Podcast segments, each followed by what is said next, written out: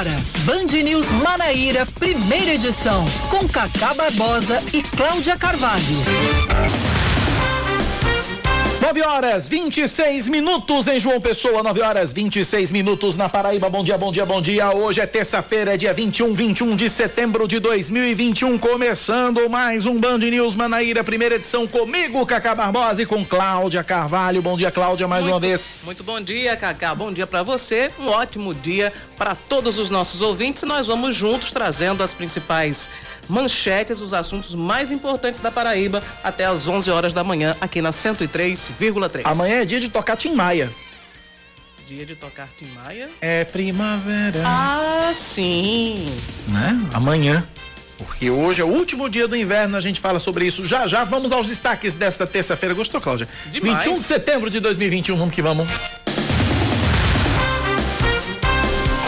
Um acidente nesta manhã envolvendo dois carros deixa um homem morto e outras cinco pessoas feridas na BR-230 em Santa Rita. De acordo com a Polícia Rodoviária Federal, um dos veículos trafegava sentido Campina Grande, João Pessoa, quando o motorista teria perdido o controle da direção e ultrapassado o canteiro central. O carro capotou e bateu de frente em outro veículo que trafegava no sentido inverso.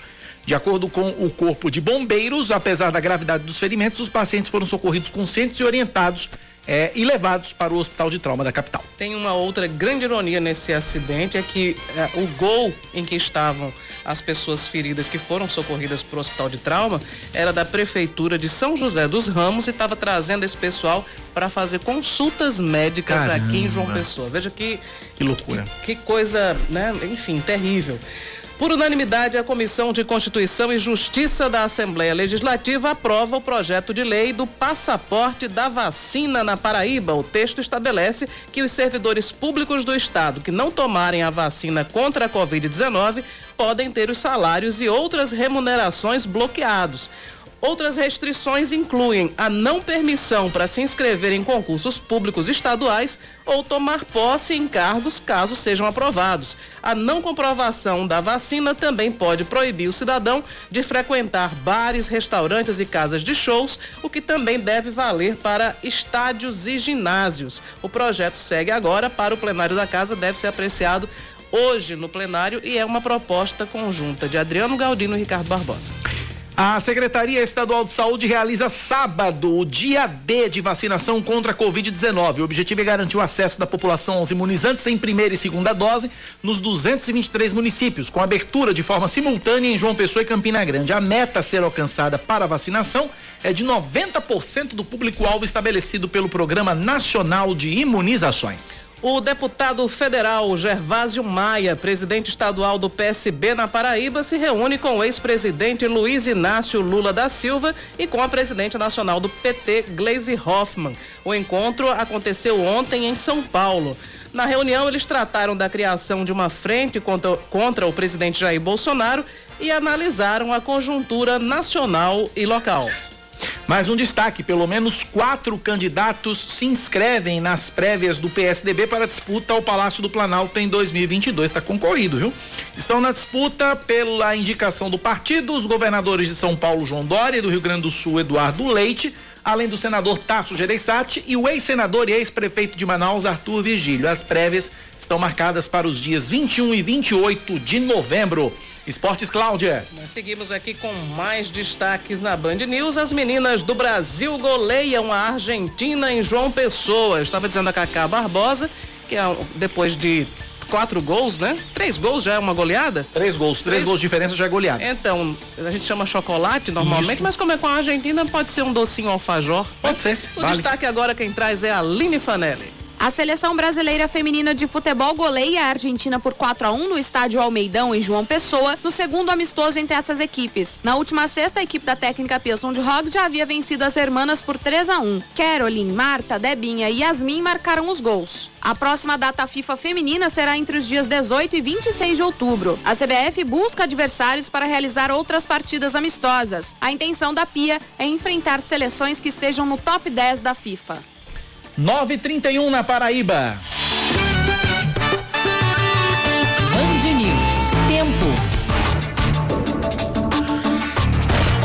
O último dia do inverno em João Pessoa deve ser de sol entre nuvens, não deve chover, mínima de 22 graus, máxima de 30. Agora na capital paraibana, os termômetros marcam exatos e precisos 28 graus, Cláudia. Em Campina Grande, a previsão para hoje também é de sol entre nuvens, nada de chuva, mínima de 19, a máxima pode chegar, vejam só, 32 graus e nesse momento faz calor na Rainha da Borborema, 26 graus. E pode piorar, 32? Pois é, né? Eu Caramba. estou aqui perplexa. Um forno, Campina Grande. É 9 horas. expressionante. Impressionante. 9 da manhã, 32 minutos na Paraíba, 9h32.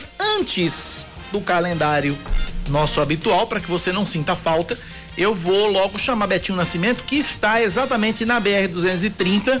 É, acompanhando os desdobramentos desse acidente que nós noticiamos na abertura do jornal, um acidente que morreu, onde uma pessoa morreu e cinco ficaram feridas. Betinho Nascimento é repórter da TV Band de Manaíra, traz as informações agora. É você, Betinho, bom dia.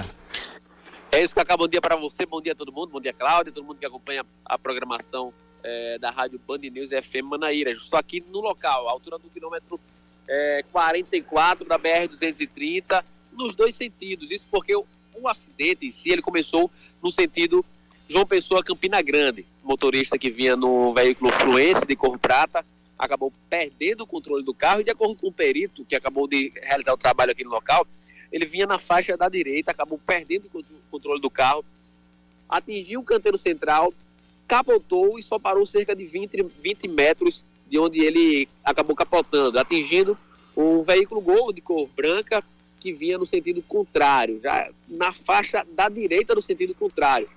É, Corpo de Bombeiros foram acionados, o SAMU também veio aqui para o local, Polícia Militar, Polícia Rodoviária Federal, é, inclusive o trânsito para quem vem de Campina para João Pessoa está totalmente bloqueado, está bem difícil de passar, bem lento, bem, bem intenso na verdade, que já está causando aí, a gente recebeu informação que está causando um trânsito aí de, de, de cerca de, de 30 quilômetros devido ao horário que aconteceu esse acidente. Foi por volta de 6 horas da manhã.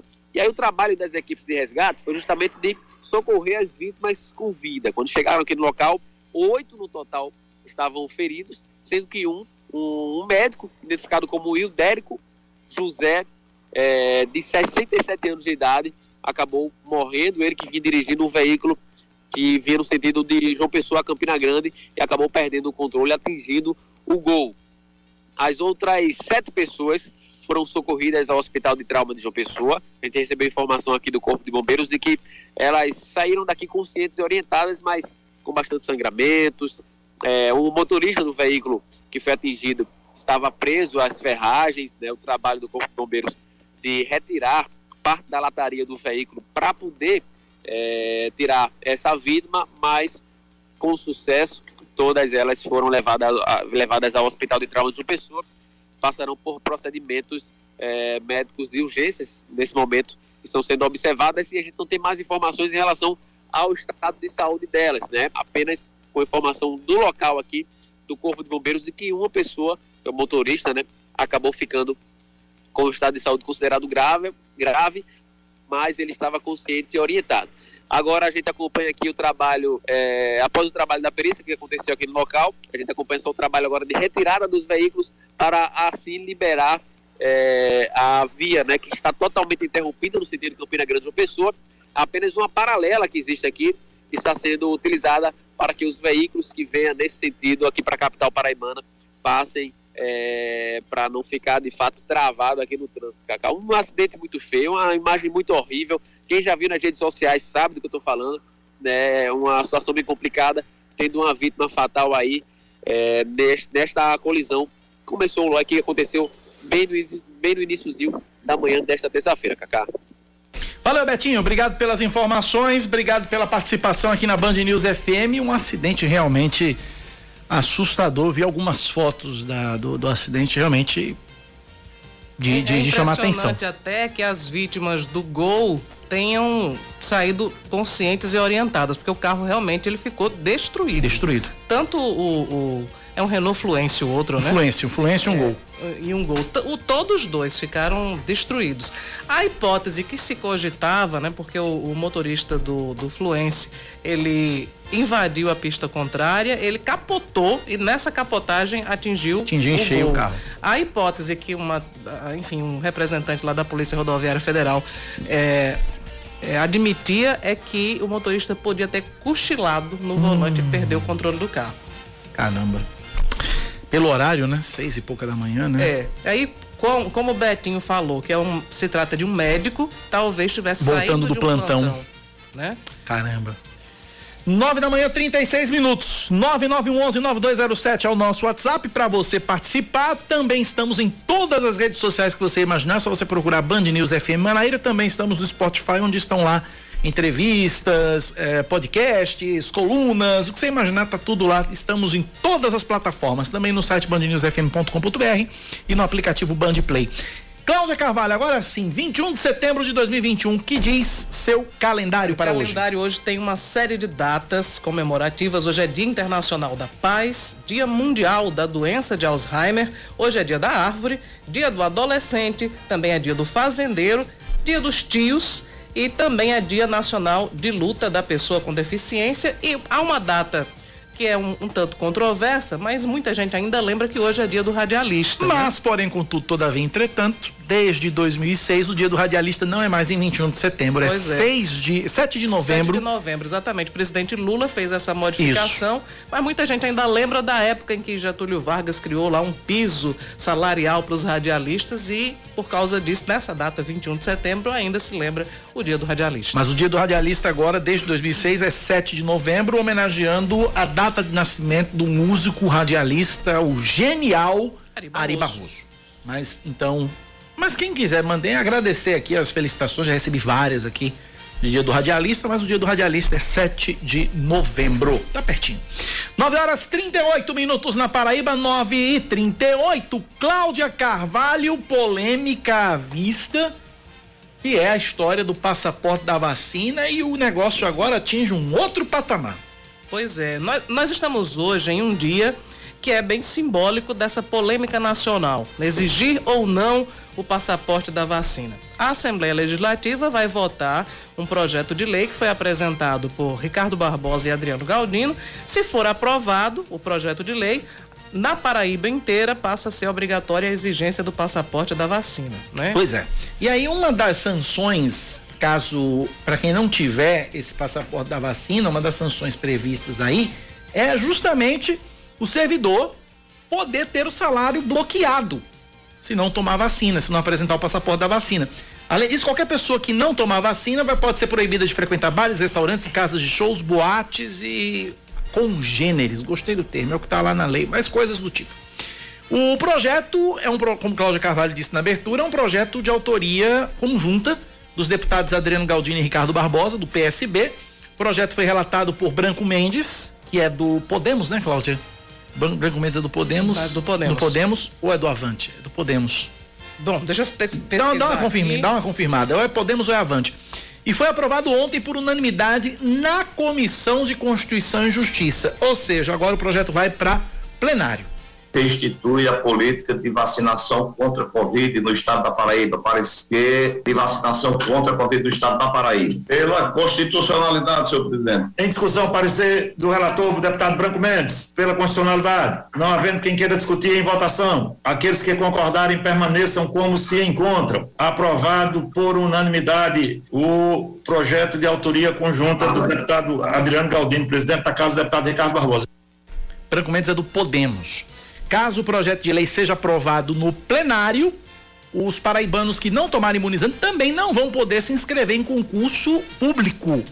Ou, caso sejam aprovados em concurso público, não vão poder tomar posse nos cargos. Eles também não vão poder ter empréstimos ou participar de programas sociais do governo do estado.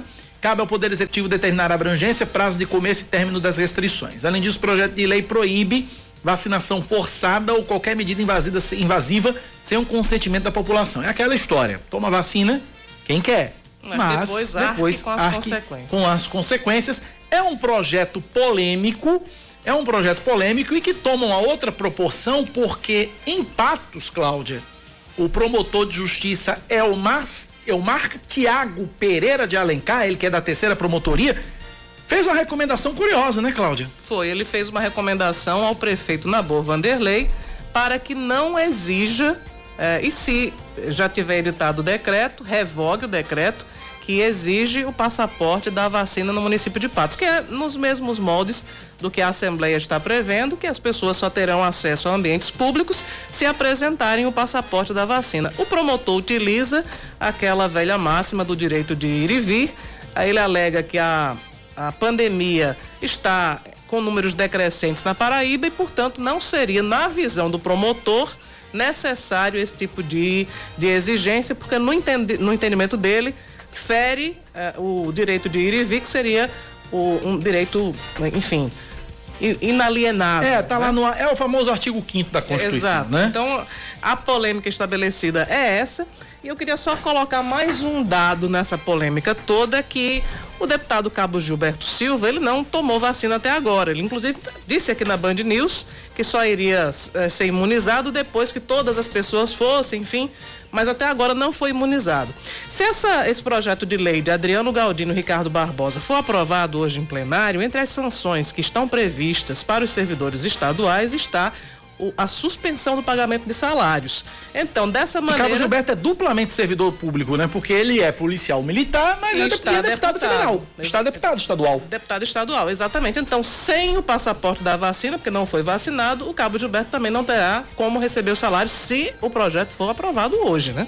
É, se for aprovado hoje, né? É um projeto que sai da CCJ, vai para o plenário, depois vai para a sanção ou veto do governador João Azevedo. Né? Então, são as etapas aí, né? Já teve gente aí tirando o projeto da CCJ direto para sanção do governador. Não, calma, peraí.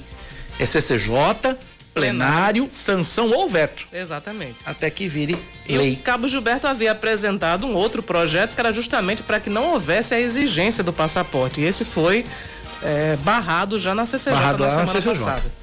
9 da manhã, 43 minutos na Paraíba, 9:43. O assunto ainda é vacina, Cláudia. Pois é, depois de entrar na discussão sobre a vacinação obrigatória dos servidores municipais de João Pessoa contra a Covid-19, o prefeito Cícero Lucena revelou que o passaporte da vacinação na capital deve ficar pronto nos próximos dias. Segundo ele, ninguém tem o direito de ser irresponsável com a vida do próximo. Nós estamos discutindo, eu acho que isso é uma questão sanitária que precisa ser determinado, vamos dizer assim, a restrição àqueles que não têm responsabilidade com sua própria vida, mas não têm direito de ser irresponsável com a vida do próximo. Bom, a gente continua falando sobre esse mesmo assunto porque Cícero ressaltou que as empresas privadas deveriam exigir também a imunização de seus funcionários. Com certeza, como eu acho que as empresas devem cobrar também dos seus funcionários. Hoje, João Pessoa começa a imunizar com a primeira dose adolescentes a partir de 16 anos sem comorbidades. Também aplica a primeira dose em adolescentes a partir dos 12 anos que estejam gestantes ou puérperas, têm alguma comorbidade ou deficiência permanente. Além disso, aplica a terceira dose nos idosos com 78 anos ou mais. As pessoas maiores de 18 anos sem comorbidades também serão vacinadas nesta terça-feira, mas sem a necessidade de agendamento no site vacina.joaopessoa.pb.gov.br ou no aplicativo Vacina João Pessoa. A medida também se aplica ao público da dose de reforço. Sobre essa a, a sugestão que o prefeito Cícero Lucena deu para que as empresas privadas exijam né, o passaporte da vacina de seus funcionários, já tem uma loja, uma rede de lojas aqui da Paraíba que já está exigindo de seus colaboradores que apresente né, o passaporte da vacina. Eu, eu, eu, vi uma, eu vi uma postagem de um, de um motel em Campina Grande, até em Campina Grande não, minta, em Natal. É, até passei para Pablo Fernandes para ver se joga lá para Simão, que eu achei sensacional. Uhum. Diz que o seguinte, é, a postagem era mais ou menos assim. É, você que recebeu as duas picadas da vacina, venha receber a terceira aqui e ganhe 10% de desconto. Puxa vida. Era uma coisa mais ou menos assim. Eu vou, depois eu vou trazer a, a, a, a postagem completa, mas é alguma coisa nesse sentido. Bom, com relação à vacinação, um detalhe interessante que, que Cláudia trouxe, que é o seguinte, olha só. É, população 18 mais, sem comorbidades, não precisa agendar. Não precisa agendar. basta ir direto aos postos de vacinação. Até o meio-dia, Escola Oscar de Castro, em Cruz das Armas, Escola do Trigueiro, no Varjão, Escola Índio Piragibe, em Mangabeira, Escola Violeta Formiga, em Mandacaru, Escola Seráfico da Nóbrega, em Tambaú, das 8 da manhã ao meio-dia. E o drive-thru do Mangabeira Shopping, das 8 da manhã às 3 da tarde, que também funciona para pedestres. Esses postos, você vacina 18 anos ou mais, primeira dose, não precisa de agendamento. Não precisa de agendamento. Precisa do agendamento para as as outras vacinas. Segunda dose, primeira dose dos adolescentes a partir dos 16 anos e tal. Mas a partir dos 18, primeira dose, sem comorbidades, também não precisa agendar. Repito, Escola Oscar de Castro, Escola do Meval Trigueiro, Índio Piragibe, Violeta Formiga e Seráfico da Nóbrega, das 8 da manhã ao meio-dia, e no drive-thru do Mangabeira Shopping, também para pedestres, das, 2, das 8 da manhã às 3 da tarde. Primeira dose, 18 mais, sem comorbidades, não precisa agendar. Uh, olha, a Edilângela mandando mensagem pra gente aqui, dizendo que tá na fila com a tia pra dose de reforço, a terceira dose, como quem preferir chamar. Uhum. Tá aí, um beijo para você e um beijo para sua tia. Não e, aliás, mandou... hoje é dia da tia também, né? Dia dos. Olha aí que presente dia tá dando tios. pra sua tia. Os dias, dia dos tios. Tenho quatro tios. Quatro. Não, três vivos. Três vivos. São cinco tios, três vivos. Então. Eu acho que tenho quatro também. Cinco? É, eu tenho cinco, três deles estão vivos. Partiram tia Lígia e tio Luiz, ficaram tio João, tia Luizinha e tio Zé. Beijo para todos. 9:47 na Paraíba, 9 da manhã, 47 minutos. Ainda falando de vacinação, para vacinar os adolescentes e os jovens sem comorbidades contra a Covid-19. A exemplo de João Pessoa, que está vacinando hoje a partir dos 16, as prefeituras paraibanas precisam comprovar que tem dose suficiente para vacinar essa galera.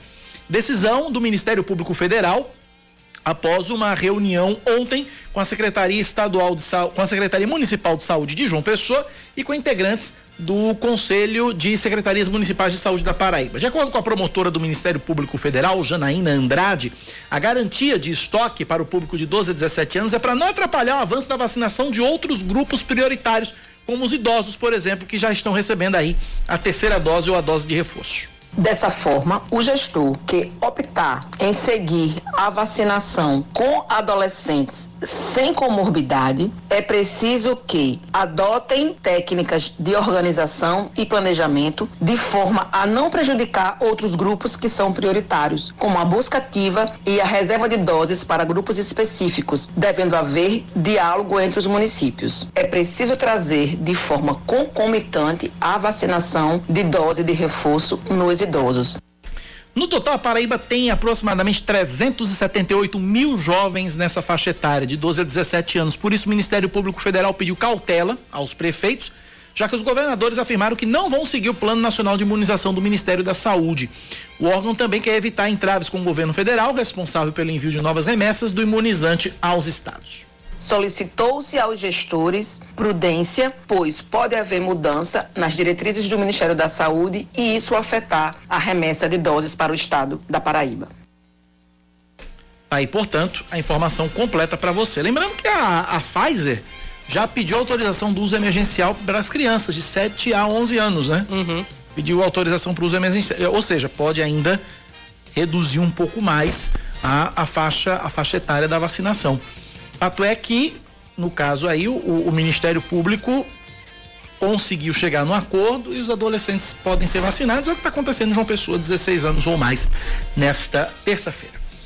9 da manhã, 50 minutos na Paraíba, 950 9911 9207 é o nosso WhatsApp, 9911 9207. Daqui a pouquinho a gente está acompanhando aqui é, a rede Band News FM de notícias e já já a gente vai voltar com a rede Band News porque a gente vai acompanhar o discurso do presidente Jair Bolsonaro na abertura do Congresso lá da ONU. Daqui a pouquinho. Enquanto isso não acontece, nós vamos a Brasília. Fernanda Martinelli está na linha, tem informações direto da capital federal. O gesto carinhoso do ministro da Saúde, Marcelo Queiroga, que reagiu oferecendo o dedo do meio aos que estavam manifestando contra o governo Jair Bolsonaro lá em Nova York. Fernanda Martinelli tem as informações. É você, Fernanda. Bom dia. Oi, Cacá, bom dia a você, Cláudia, a todos os ouvintes. Pois é, repercutiu mal essa atitude do paraibano Marcelo Queiroga em relação às manifestações que estavam acontecendo na abertura da Assembleia Geral da ONU, né? Da Organização das Nações Unidas, por causa desse gesto, digamos, educado, entre aspas, que ele acabou cometendo diante das manifestações. Como você falou, existiam vários manifestantes ali na entrada de um jantar que estava sendo oferecido para a abertura do evento manifestando contra o presidente Jair Bolsonaro, ele foi até a janela da van e mostrou o dedo do meio. Então isso aí repercutiu mal. Primeiro, em meio à imprensa nacional, que acabou dizendo que Marcelo Queiroga nada mais é do que um retrato do governo Jair Bolsonaro. E aí ontem ele explicitou o quanto ele corresponde às atitudes do presidente da República. Segundo, em meio aos políticos, né, que acharam extremamente negativa a atitude de Marcelo Queiroga que acabou tendo é, uma reação muito mal educada diante das manifestações. O que se espera nesse momento, principalmente em relação ao meio político, é uma questão de união, para que todos possam conversar por causa da crise institucional que vem se montando diante das declarações do presidente Jair Bolsonaro. Mas a cada dia que se passa, novas atitudes vão comprometendo aí essa relação. E ontem foi mais uma, só que agora, infelizmente, cometida pelo paraibano Marcelo Queiroga, ministro, nosso conterrâneo, e que acabou repercutindo muito mal aí Vamos ver como é que vão reagir nas redes sociais os políticos, porque geralmente eles também se manifestam. Manifestações sempre vai ter em todo lugar. E aí cada um reage de uma forma. Essa foi a atitude de Marcelo Queiroga, que inclusive foi chamado de pazuelo de jaleco pelo relator da CPI da pandemia, Renan Calheiros. Ele disse que Marcelo Queiroga faz tudo que Jair Bolsonaro quer como uma marionete e sempre que o presidente toma uma atitude, ele tenta colocar em prática. Ele falou isso se referindo à questão da interrupção da vacinação em adolescentes de 12 a 17 anos. Então, vai, vão se formando questões pequenas aí que acabam se tornando grandes. Ontem foi mais um episódio relacionado ao governo federal, essa atitude de Marcelo Queiroga. Vamos falar agora de Congresso porque ontem o presidente da Câmara, Arthur Lira, anunciou a retomada das sessões presenciais a partir de 18 de outubro. As sessões no Congresso estão acontecendo de forma semipresenciais, no plenário Ulisses Guimarães, e as comissões permanentes estão suspensas. Desde março do ano passado, por causa da pandemia, os trabalhos estão todos suspensos, apenas plenário funcionando e algumas audiências públicas. A partir de 18 de outubro, Arthur Lira disse que os trabalhos vão voltar de forma presencial já que a maioria dos parlamentares já tomaram a vacina contra a Covid-19, acredito que quase todos, e aí os trabalhos vão ser retomados dia 18 de outubro, com as comissões permanentes funcionando. O próprio presidente Arthur Lira disse que os deputados receberam muito bem essa informação, porque eles têm interesse que as comissões voltem para que possam ser votados projetos, estão todos paralisados. Então, pelo menos, a Câmara dos Deputados deve voltar com seus trabalhos presenciais Senado ainda não se pronunciou através do presidente Rodrigo Pacheco, mas deve seguir essa mesma linha e os trabalhos devem voltar normalmente a partir de 18 de outubro. E hoje, para fechar, dia do radialista, então, parabéns a todos os colegas radialistas. Eu comecei em rádio e foi uma escola para mim, um aprendizado e fico muito feliz de hoje dividir os microfones com dois radialistas, comunicadores, jornalistas tão competentes como Cacá Barbosa e também Cláudia Carvalho, além dos demais que fazem parte da emissora, Yuri, eh, Oscar Neto, Samara, parabéns a todos e muito obrigada por me ensinar todos os dias. A gente aprende junto. Um beijo para você, Fernanda. Obrigado um feliz, pela participação. Um é um feliz dia do radialista para você também, Fernanda, que traz todos os dias as informações da capital federal aqui pra gente na Band News FM Manaíra. Então tá aí, vamos pro intervalo, são nove da manhã, 55 minutos. Daqui a pouquinho a gente deve for, formar rede com a Band News FM mais uma vez para uh, eh, transmitir e acompanhar o discurso do presidente Jair Bolsonaro na abertura do Congresso da ONU. E aí a gente também deve trazer outras notícias locais para você, ouvinte da Band News FM. Já já a gente volta, 9h55, intervalo é ligeirinho.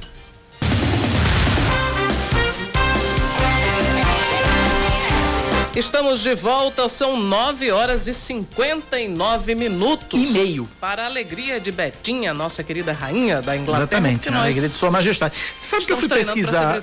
Sabe que eu fui no Google saber o nome completo da Rainha Elizabeth? Não tem. Só Elizabeth. Tem. Que coisa, né? Que coisa. Bom, vamos lá, deixando de lado as excentricidades do, do Reino Unido. Do Reino né? Unido, da, corte agora- britânica. Vamos agora para as notícias da Paraíba. O governo da Paraíba marca para depois de amanhã o retorno das aulas presenciais da rede estadual de ensino. A volta acontece de forma híbrida e progressiva, com 70% em aulas remotas e 30% em sala de aula. O cronograma está dividido em fases. A primeira, com estudantes da educação infantil e do primeiro ao quinto ano dos anos iniciais do ensino fundamental.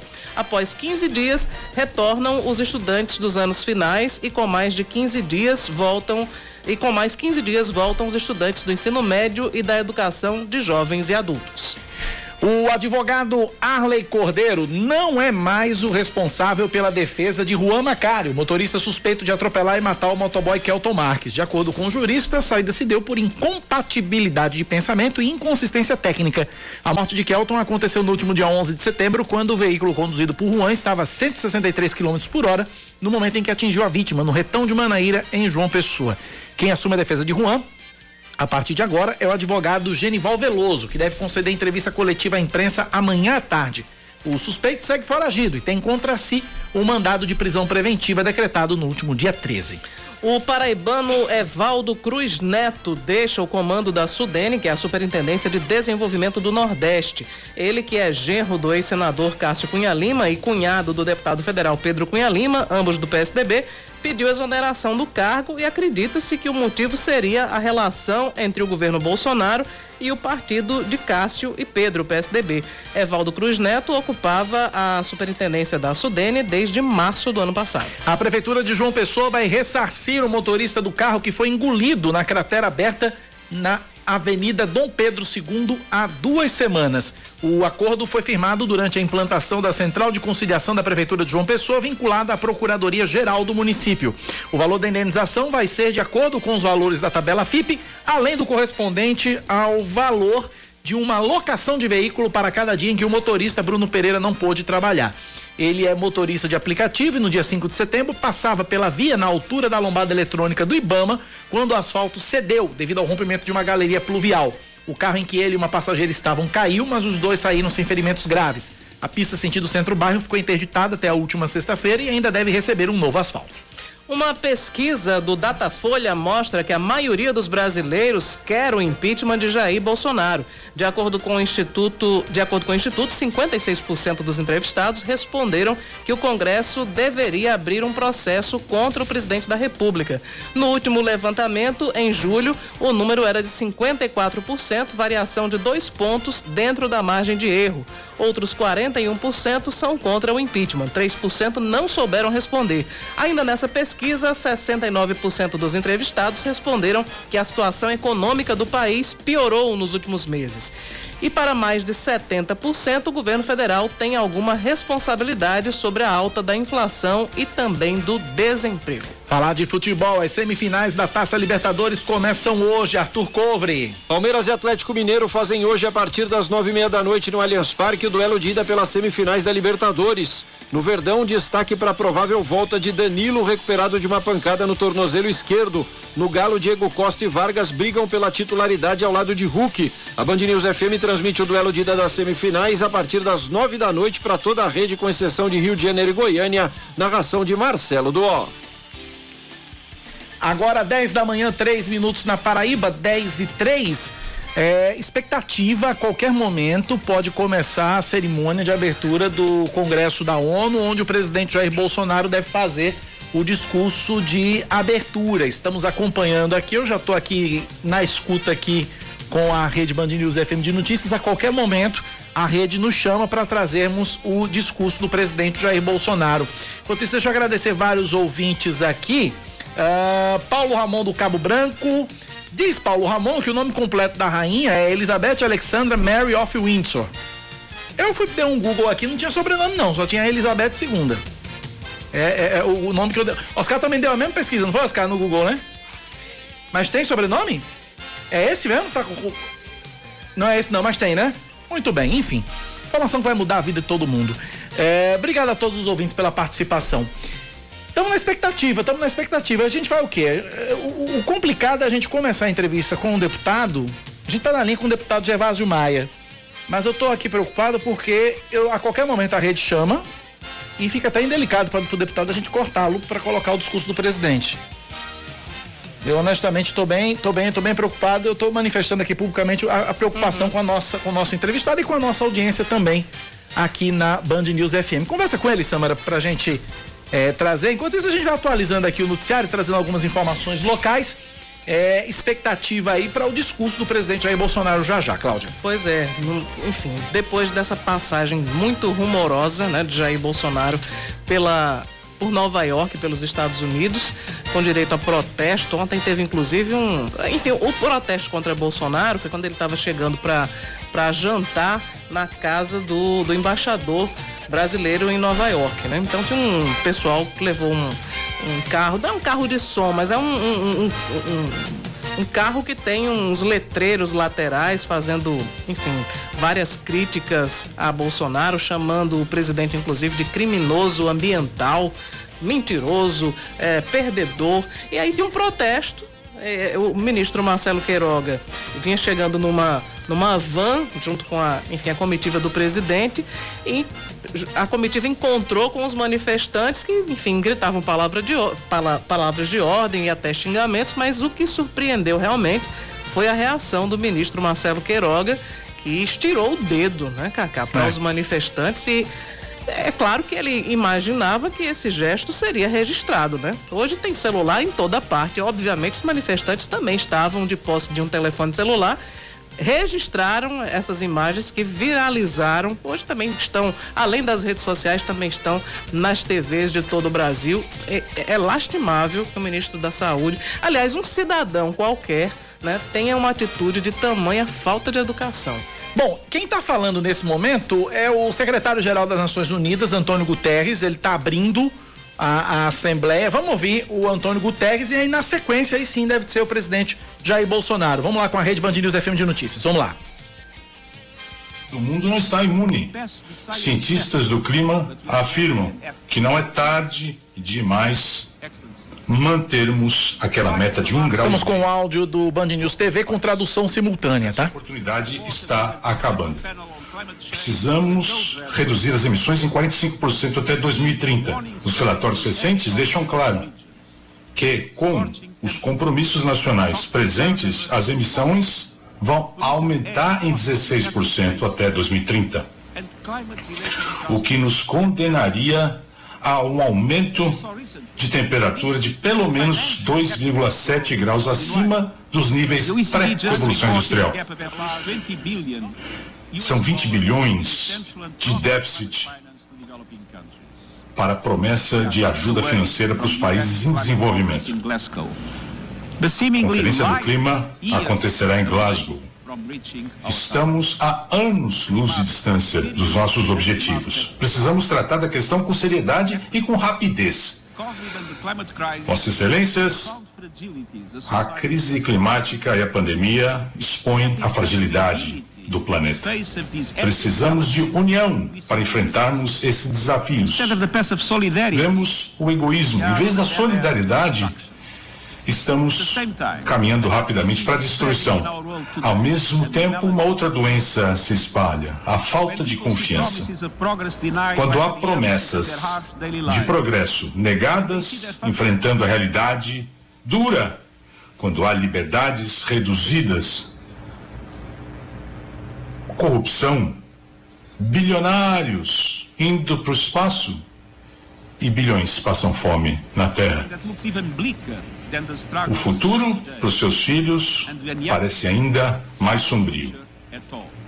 E muita gente não vê, não vislumbra nenhum futuro. As pessoas que nos que representamos precisam do auxílio das instituições, precisam crer nos valores, no, trabo, no trabalho da ONU há 75 anos. Paz, direitos humanos, dignidade, igualdade, justiça e solidariedade.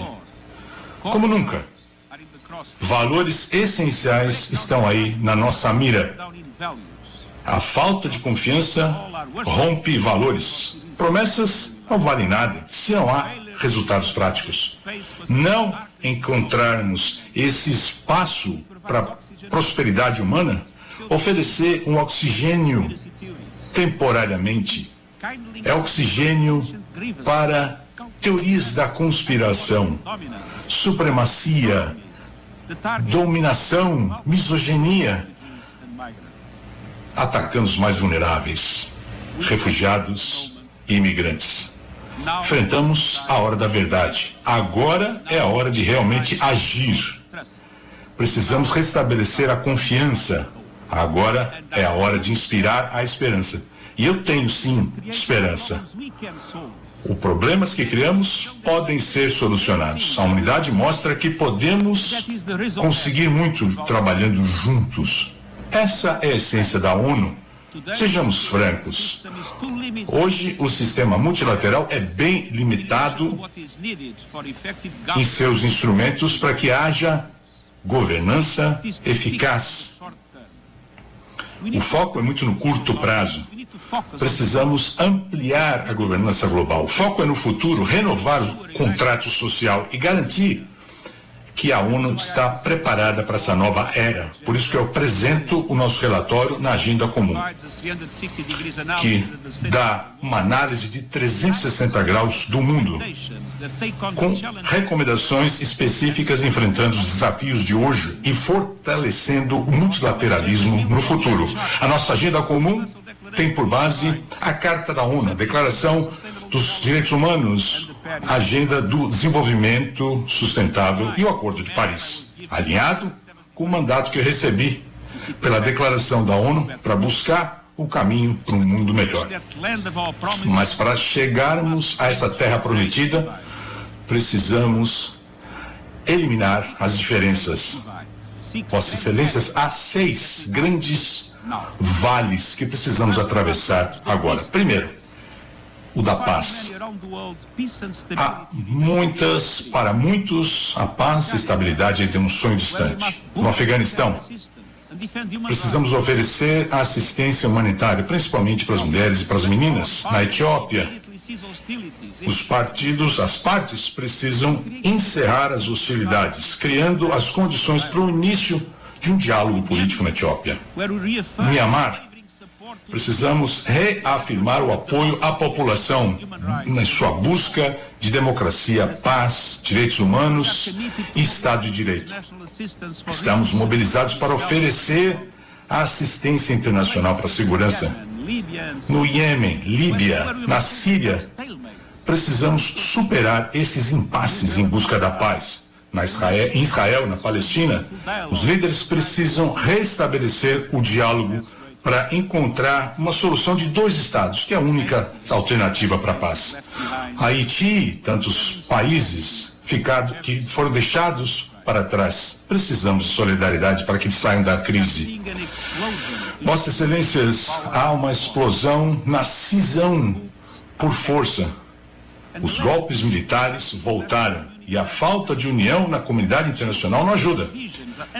Divisões políticas prejudicam a cooperação internacional, limitando a capacidade do Conselho de Segurança para que tome as decisões necessárias. A noção de impunidade prevalece. Ao mesmo tempo, é impossível atender os desafios econômicos de desenvolvimento enquanto em que as duas maiores economias não se entendem. O nosso mundo entra em duas funções divergentes na economia, tecnologia e, por fim, o risco de duas estratégias geopolíticas e militares, receita para as dificuldades, para os problemas. É muito mais imprevisível do que a Guerra Fria. Precisamos de cooperação, diálogo, entendimento. Precisamos investir na prevenção, manter a paz, construir a paz, desarmamento nuclear e um esforço conjunto para combater o terrorismo. Precisamos respeito aos direitos humanos e uma nova agenda mais abrangente em busca da paz. Vossas Excelências, precisamos eliminar essa divisão climática Precisamos criar confiança entre o Norte e o Sul. Começando com o máximo que podemos fazer para que tenhamos uma boa reunião em Glasgow. Emissões precisam ser cumpridas. para que haja adaptação a essas metas. Uma ambição maior na mitigação, ou seja, a neutralidade de carbono até a metade do século. E a redução das metas de redução de emissões. Com medidas factíveis, reais hoje. Eliminar as diferenças financeiras para que essa ajuda financeira chegue de fato por meio de instituições internacionais e também pela iniciativa privada. Uma ambição maior na adaptação, países em desenvolvimento recebendo esse apoio para que haja resiliência para que possam manter a vida dessas populações. 50% desse financiamento pelos bancos, pelos bancos de desenvolvimento e países desenvolvidos. O Banco de Desenvolvimento da África precisa alocar todo o seu suporte financeiro para adaptação. Países doadores precisam agir. A mensagem a todos os Estados-membros é a seguinte: não espere que o outro tome a primeira medida. Jovens mobilizados enfrentam a crise climática. A iniciativa privada assume o papel cada, mais, cada vez mais proeminente. Políticas fiscais são adotadas pelos governos para que possamos chegar a uma economia verde. Tributando carbono e poluição, em vez da renda de indivíduos, podemos criar empregos verdes mais sustentáveis, liberando recursos para que possamos investir na adaptação para fontes renováveis, sistemas sustentáveis e proteção social. Não mais usinas à base de carvão se isso continuar acontecendo, só estaremos bem acima de 2 graus acima das metas de Paris, que vão simplesmente desaparecer. Esta é uma emergência planetária. Precisamos de solidariedade entre países que dependem do carvão e países que têm tecnologia para apoiar essa transição. Temos a oportunidade e a obrigação de agir. Em terceiro lugar, precisamos eliminar a diferença entre ricos e pobres, dentro e entre os países. Vamos começar a acabar com a pandemia para todos, em qualquer lugar. Precisamos de um plano global de vacina, uma produção pelo menos dobrada das vacinas, para que tenhamos 70 da população vacinada na primeira, no primeiro semestre de 2022. Precisamos de uma força-tarefa formada por países produtores de vacina, OMS, parceiros, instituições financeiras, trabalhando com as farmacêuticas. Não há tempo a perder. A recuperação só aumenta a desigualdade. No final deste ano, o PIB dos países desenvolvidos pode voltar até o final do ano, mas os impactos podem durar anos nos países em desenvolvimento. 28% do PIB está sendo investido para a recuperação do PIB. Nos países em desenvolvimento, esse número cai para 6 e cai para 1,8 para países menos desenvolvidos, ou seja, um percentual muito pequeno já de um valor menor. Na África subsaariana, o FMI projeta que o crescimento per capita nos próximos cinco anos vai ser 75% menos do que no restante do mundo.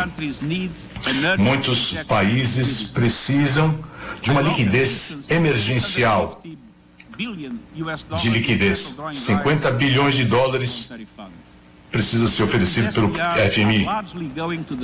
Mas esses recursos vão para os países que precisam menos. Economias avançadas precisam realocar esses recursos para os países mais necessitados. Não é a solução mágica, mas dá condições para uma recuperação econômica. Precisamos de uma reforma do sistema de serviço da dívida. Deve chegar até 2022. E esse plano precisa ser oferecido para todos os países mais pobres. Essa é uma questão de solidariedade na prática. Os países não precisam escolher, não deveriam precisar escolher entre pagar o serviço da dívida ou atender a sua população. A solidariedade internacional possibilitará, no nível nacional, a criar um novo contrato social que inclua co cobertura total, habitação, educação, saúde e o fim da discriminação contra as mulheres e meninas. Peço para os países reformar as suas Uh, promover a reforma tributária para combater lavagem de dinheiro, corrupção. Precisamos de um sistema de prevenção global. Precisamos apoiar as recomendações de painéis independentes para que haja uma resposta adequada à pandemia. Eu apresento várias outras propostas na nossa agenda comum, inclusive uma plataforma de emergência. Quatrièmement, nous devons combler le fossé entre les genres. Le Covid-19 a mis à nu et exacerbé la plus vieille injustice du monde. A gente vinha acompanhando aqui, até aqui, o discurso do secretário-geral da ONU, Antônio Guterres, ele continua falando é, Gabi, a gente estava acompanhando aqui, entre vários assuntos mencionados por Guterres, enquanto a gente está na expectativa para o início da fala do presidente Jair Bolsonaro. Entre esses assuntos, é claro, a pandemia, a necessidade de um plano global de vacinação. Guterres mencionou a perspectiva é, de uma meta de 70% da população mundial vacinada no primeiro semestre de 2022. É, mas também falou sobre vários outros assuntos, sobre a necessidade de recuperação econômica e auxílio dos países desenvolvidos, dos países mais ricos, aos países que passam por maior dificuldade nesse processo de recuperação econômica. Bom, a gente acompanhou um pouquinho então do discurso do secretário-geral da ONU, Antônio Guterres, é, na abertura do, do, do, da Assembleia Geral da ONU. Já é para intervalo. Na volta, a gente, se o presidente Jair Bolsonaro não falar, a gente conversa com o deputado federal Gervásio Maia, do PSB, aqui na Band News FM. Intervalo é rapidinho, a gente volta já já. 10 horas mais 24 minutos. Voltando com mais destaques nesta manhã de terça-feira, 21 de setembro de 2021. Juiz Geraldo Emílio Porto, da sétima vara criminal de João Pessoa, é o quarto magistrado a se averbar suspeito de julgar a denúncia do Ministério Público da Paraíba contra o ex-governador Ricardo Coutinho e quatro irmãos no âmbito da Operação Calvário. Antes, os juízes Shirley Abrantes, Antônio Maroja e Ana Carolina Cantalice alegaram questões de foro íntimo para que não atuassem no processo. Além de Ricardo e seus irmãos, a denúncia do MP atinge Denise Krumenauer Paim, Bruno, Breno Dornelles Paim e Breno Dornelles Paim Filho. Os oito são acusados dos crimes de lavagem de dinheiro e falsidade ideológica. O governador da Paraíba, João Azevedo, sanciona a lei que cria um programa de investimento nas escolas da rede estadual. O texto publicado hoje no Diário Oficial do Estado tem o objetivo de transferir recursos seguindo os protocolos de segurança para o retorno às aulas presenciais. De acordo com a lei, as escolas vão receber 20 reais por aluno. As atividades nas escolas estaduais devem ser retomadas no formato híbrido depois de amanhã. O deputado estadual Ervaso Bezerra do PSB afirma que vai ter dificuldades para analisar as contas do ex-governador Ricardo Coutinho na Assembleia Legislativa. Ele já o defendeu na casa, chegando a ser líder do então governo, mas atualmente integra a bancada de apoio ao atual governador João Azevedo do Cidadania, de quem Ricardo é adversário hoje. Ervaso afirmou que não vai esconder o voto. Ricardo Coutinho, que é pré-candidato ao Senado e que está de malas prontas para deixar o PSB e seguir para o PT, teve as contas reprovadas pelo Tribunal de Contas do Estado. Caso a decisão seja mantida na Assembleia, ele se torna inelegível. A Comissão de Constituição e Justiça da Assembleia aprova a criação da Polícia Penal da Paraíba. A proposta de emenda à Constituição prevê que a Polícia Penal esteja atrelada à administração penitenciária da Paraíba e deve ter estatuto próprio com organização, garantias, direitos e deveres pré-definidos. Cerca de 1.800 servidores do sistema penitenciário devem ser beneficiados caso a medida seja aprovada. A PEC é de autoria do Poder Executivo e agora segue para o plenário da Casa. A agência Agência Nacional de Vigilância Sanitária descarta a relação entre a morte de uma jovem de 16 anos em São Bernardo do Campo, na Grande São Paulo, e a vacina da Pfizer contra a Covid-19. Em nota divulgada ontem à noite, a Anvisa diz que análises técnicas indicam que não foi o imunizante a causa provável do óbito, mas sim uma doença autoimune rara e grave. Essa já havia sido a conclusão de uma investigação sobre o caso feita pela Secretaria pela Secretaria de Saúde do Estado de São Paulo. A morte da adolescente levou o Ministério da Saúde a suspender a vacinação contra a Covid-19 para as pessoas de 12 a 17 anos sem comorbidades. No entanto, apenas três capitais seguiram essa orientação: Cuiabá, Curitiba e Macapá.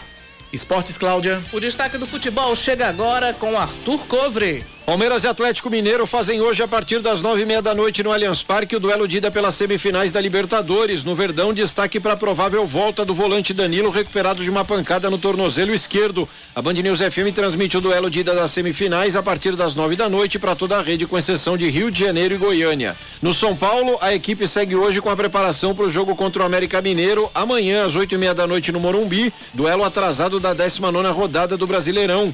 O Corinthians, sem partidas neste meio de semana, treina para o clássico contra o Palmeiras sábado na Neoquímica Arena pelo Campeonato Nacional. No Santos, pela primeira vez desde que chegou, o técnico Fábio Carilli terá uma semana inteira de treinos. O Peixe só volta a campo no domingo contra o Juventude às quatro da tarde em Caxias do Sul.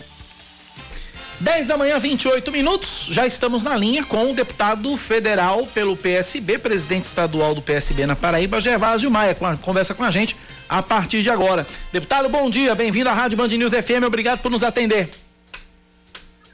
É, bom dia, Cacá, Cláudia, satisfação enorme dividir esse espaço tão nobre com vocês da Band News. E, claro, mandar, aproveitar para mandar um forte abraço para todos os ouvintes, tenho certeza que são muitos, sobretudo pela qualidade do programa de vocês. Obrigado por ter nos atendido, obrigado pelas palavras, deputado. Primeira pergunta, pergunta simples e direta. O senhor esteve ontem com o ex-presidente Lula, com o Gleisi Hoffmann, presidente nacional do PT. Como é que foi essa conversa? Olha, Cláudia, a gente, eu tive a oportunidade de, de conversar com Lula e com Gleisi ontem por aproximadamente duas horas. Foi um bate-papo muito importante, porque conversar com Lula é sempre, indiscutivelmente, um momento ímpar. A gente falou sobre a conjuntura nacional, sobre os graves problemas que o povo brasileiro tem enfrentado, não apenas em relação a pandemia, mas em relação ao desgoverno Bolsonaro, problemas da economia, o preço dos alimentos, o preço da gasolina, o preço do botijão de gás, o pipoco no nosso índice inflacionário, o maior dos últimos 20 anos. E, claro, falamos também sobre a conjuntura de 2022, sobre a responsabilidade, Cláudia, que nós temos sob os ombros de estabelecer a unidade pelo Brasil, a gente poder, a partir daí, ter a condição de, no fim do túnel, enxergar fortemente, firmemente, a possibilidade de renovação de esperanças. Agora sim, Cláudia Carvalho pergunta. Foi Cacá que perguntou primeiro, deputado. Agora Cláudia pergunta. É, deputado, bom dia. O senhor falou um pouco sobre esse encontro, mas é, na, na pauta certamente esteve a análise da conjuntura paraibana, conjuntura política local. Então, o que é que Lula enfim, comentou a respeito da situação aqui na Paraíba. Inclusive, ele fez alguma sinalização sobre uma data, a provável visita dele aqui ao Estado? Cláudia, eu estou só justificando aqui, eu estou na, na, na, sede da, da Fundação João Mangabeira, está tendo aqui, Cacá, a filiação da deputada Tabata. Então o barulho terminou me confundindo um pouco quando você fez a pergunta, só para justificar. Sem problema, Olha, sem problema. É, Cláudia, é, Lula, ele tem uma cabeça incrível. Ele consegue é, acompanhar de perto a realidade de todos os estados do Brasil. Eu fiquei impressionado. A memória dele é algo diferenciado. Então, ele conhece de perto a conjuntura política do Brasil inteiro. Isso vai ser muito importante para que a gente possa celebrar essa unidade de forças. A gente conversou sobre a Paraíba como se Lula fosse um político paraibano, imagine só. Conhecia cada detalhe de cada eleição, do passado, do presente e, claro, fortalecendo as estratégias para o futuro. Ele ainda não definiu é, a data que vai à Paraíba. Ele me convidou para participar de uma vinda que ele vai fazer é, brevemente aqui para Brasília. Ele vai estar por aqui. E ele pediu que eu. nos convidou para que a gente pudesse participar dessa vinda. O Gleice ficou de, de ficar sintonizando com a gente, mantendo um contato mais próximo, para a gente poder ir a várias mãos, construindo esses passos que são passos importantíssimos é, que a gente precisa dar até chegar o ano de 2022. Então, realmente foi um encontro extremamente produtivo. E essa frente anti-Bolsonaro na Paraíba, como é que ela vai ser costurada, deputado? Olha, é, Cláudia, é, o próprio presidente Bolsonaro ele está se, se encarregando de montar tudo isso. É, eu me tornaria repetitivo se eu fosse aqui falar na, no negacionismo em relação à ciência, à medicina, o fato do presidente ter é, cometido erros criminosos durante a pandemia, quando no ano passado, inclusive, deixou de comprar é, 100 milhões de doses da Pfizer, que é considerada uma das melhores vacinas, atrasou e atrasou muito o nosso plano de vacinação. Está aí o, o Brasil, dentre os 10 países do planeta Terra, com mais perdas, com mais mortes, perdendo somente aqui na América do Sul, Cláudia, para o Peru. Então, assim, é uma situação bem difícil e ao lado da questão da pandemia, esses temas todos que eu comentei aqui, da economia. O Brasil perdeu a credibilidade lá fora. Ontem mesmo, durante, ontem, anteontem, o presidente Bolsonaro fazendo vexame, cometendo várias gafes, sendo questionado por que não se vacinou lá em Nova York. Não sei se você teve a oportunidade de ver, tanto você quanto o Kaká, mas é, em Nova York ele sofreu inúmeros protestos, as pessoas estão indignadas, as pessoas estão sentidas, as pessoas estão abaladas. Então, o próprio Bolsonaro tem se encarregado de unir o Brasil para que a gente possa reabrir essa janela das esperanças. Bom, mas é, é, essas críticas a Bolsonaro são uma coisa, a outra é conseguir juntar né, a, a, a ala antibolsonarista na Paraíba tem várias divergências. Então a minha ah, pergunta é mais nesse sentido. Como fazer para reunir agora. todo mundo, por exemplo, Ricardo Coutinho, João Azevedo, Gervásio Maia, o PT, enfim, todo mundo que está nessa, nessa ala de oposição a em Bolsonaro. Em torno de um único nome. É, é, em torno de um, de um único nome, de um mesmo palanque. Ou de um único claro. projeto. Há, há várias arestas aí para serem aparadas, não é, deputado? Cláudia, eu vou, eu vou respondendo bem mais adiante eu tenho percebido aqui em Brasília, no Congresso Nacional, um movimento, inclusive de partidos da base do governo, sinalizando o projeto anti-Bolsonaro. Ou seja, os nossos adversários rejeitando Bolsonaro.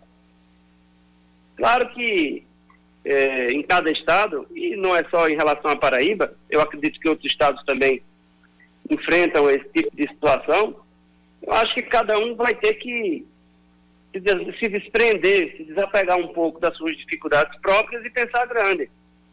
Pensar grande. Ah, na eleição de 2018, por exemplo, a gente viu essa maturidade na Paraíba.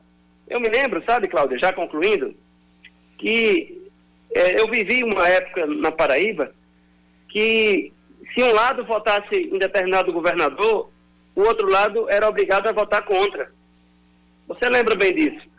Já em 2018, o que é que a gente viu?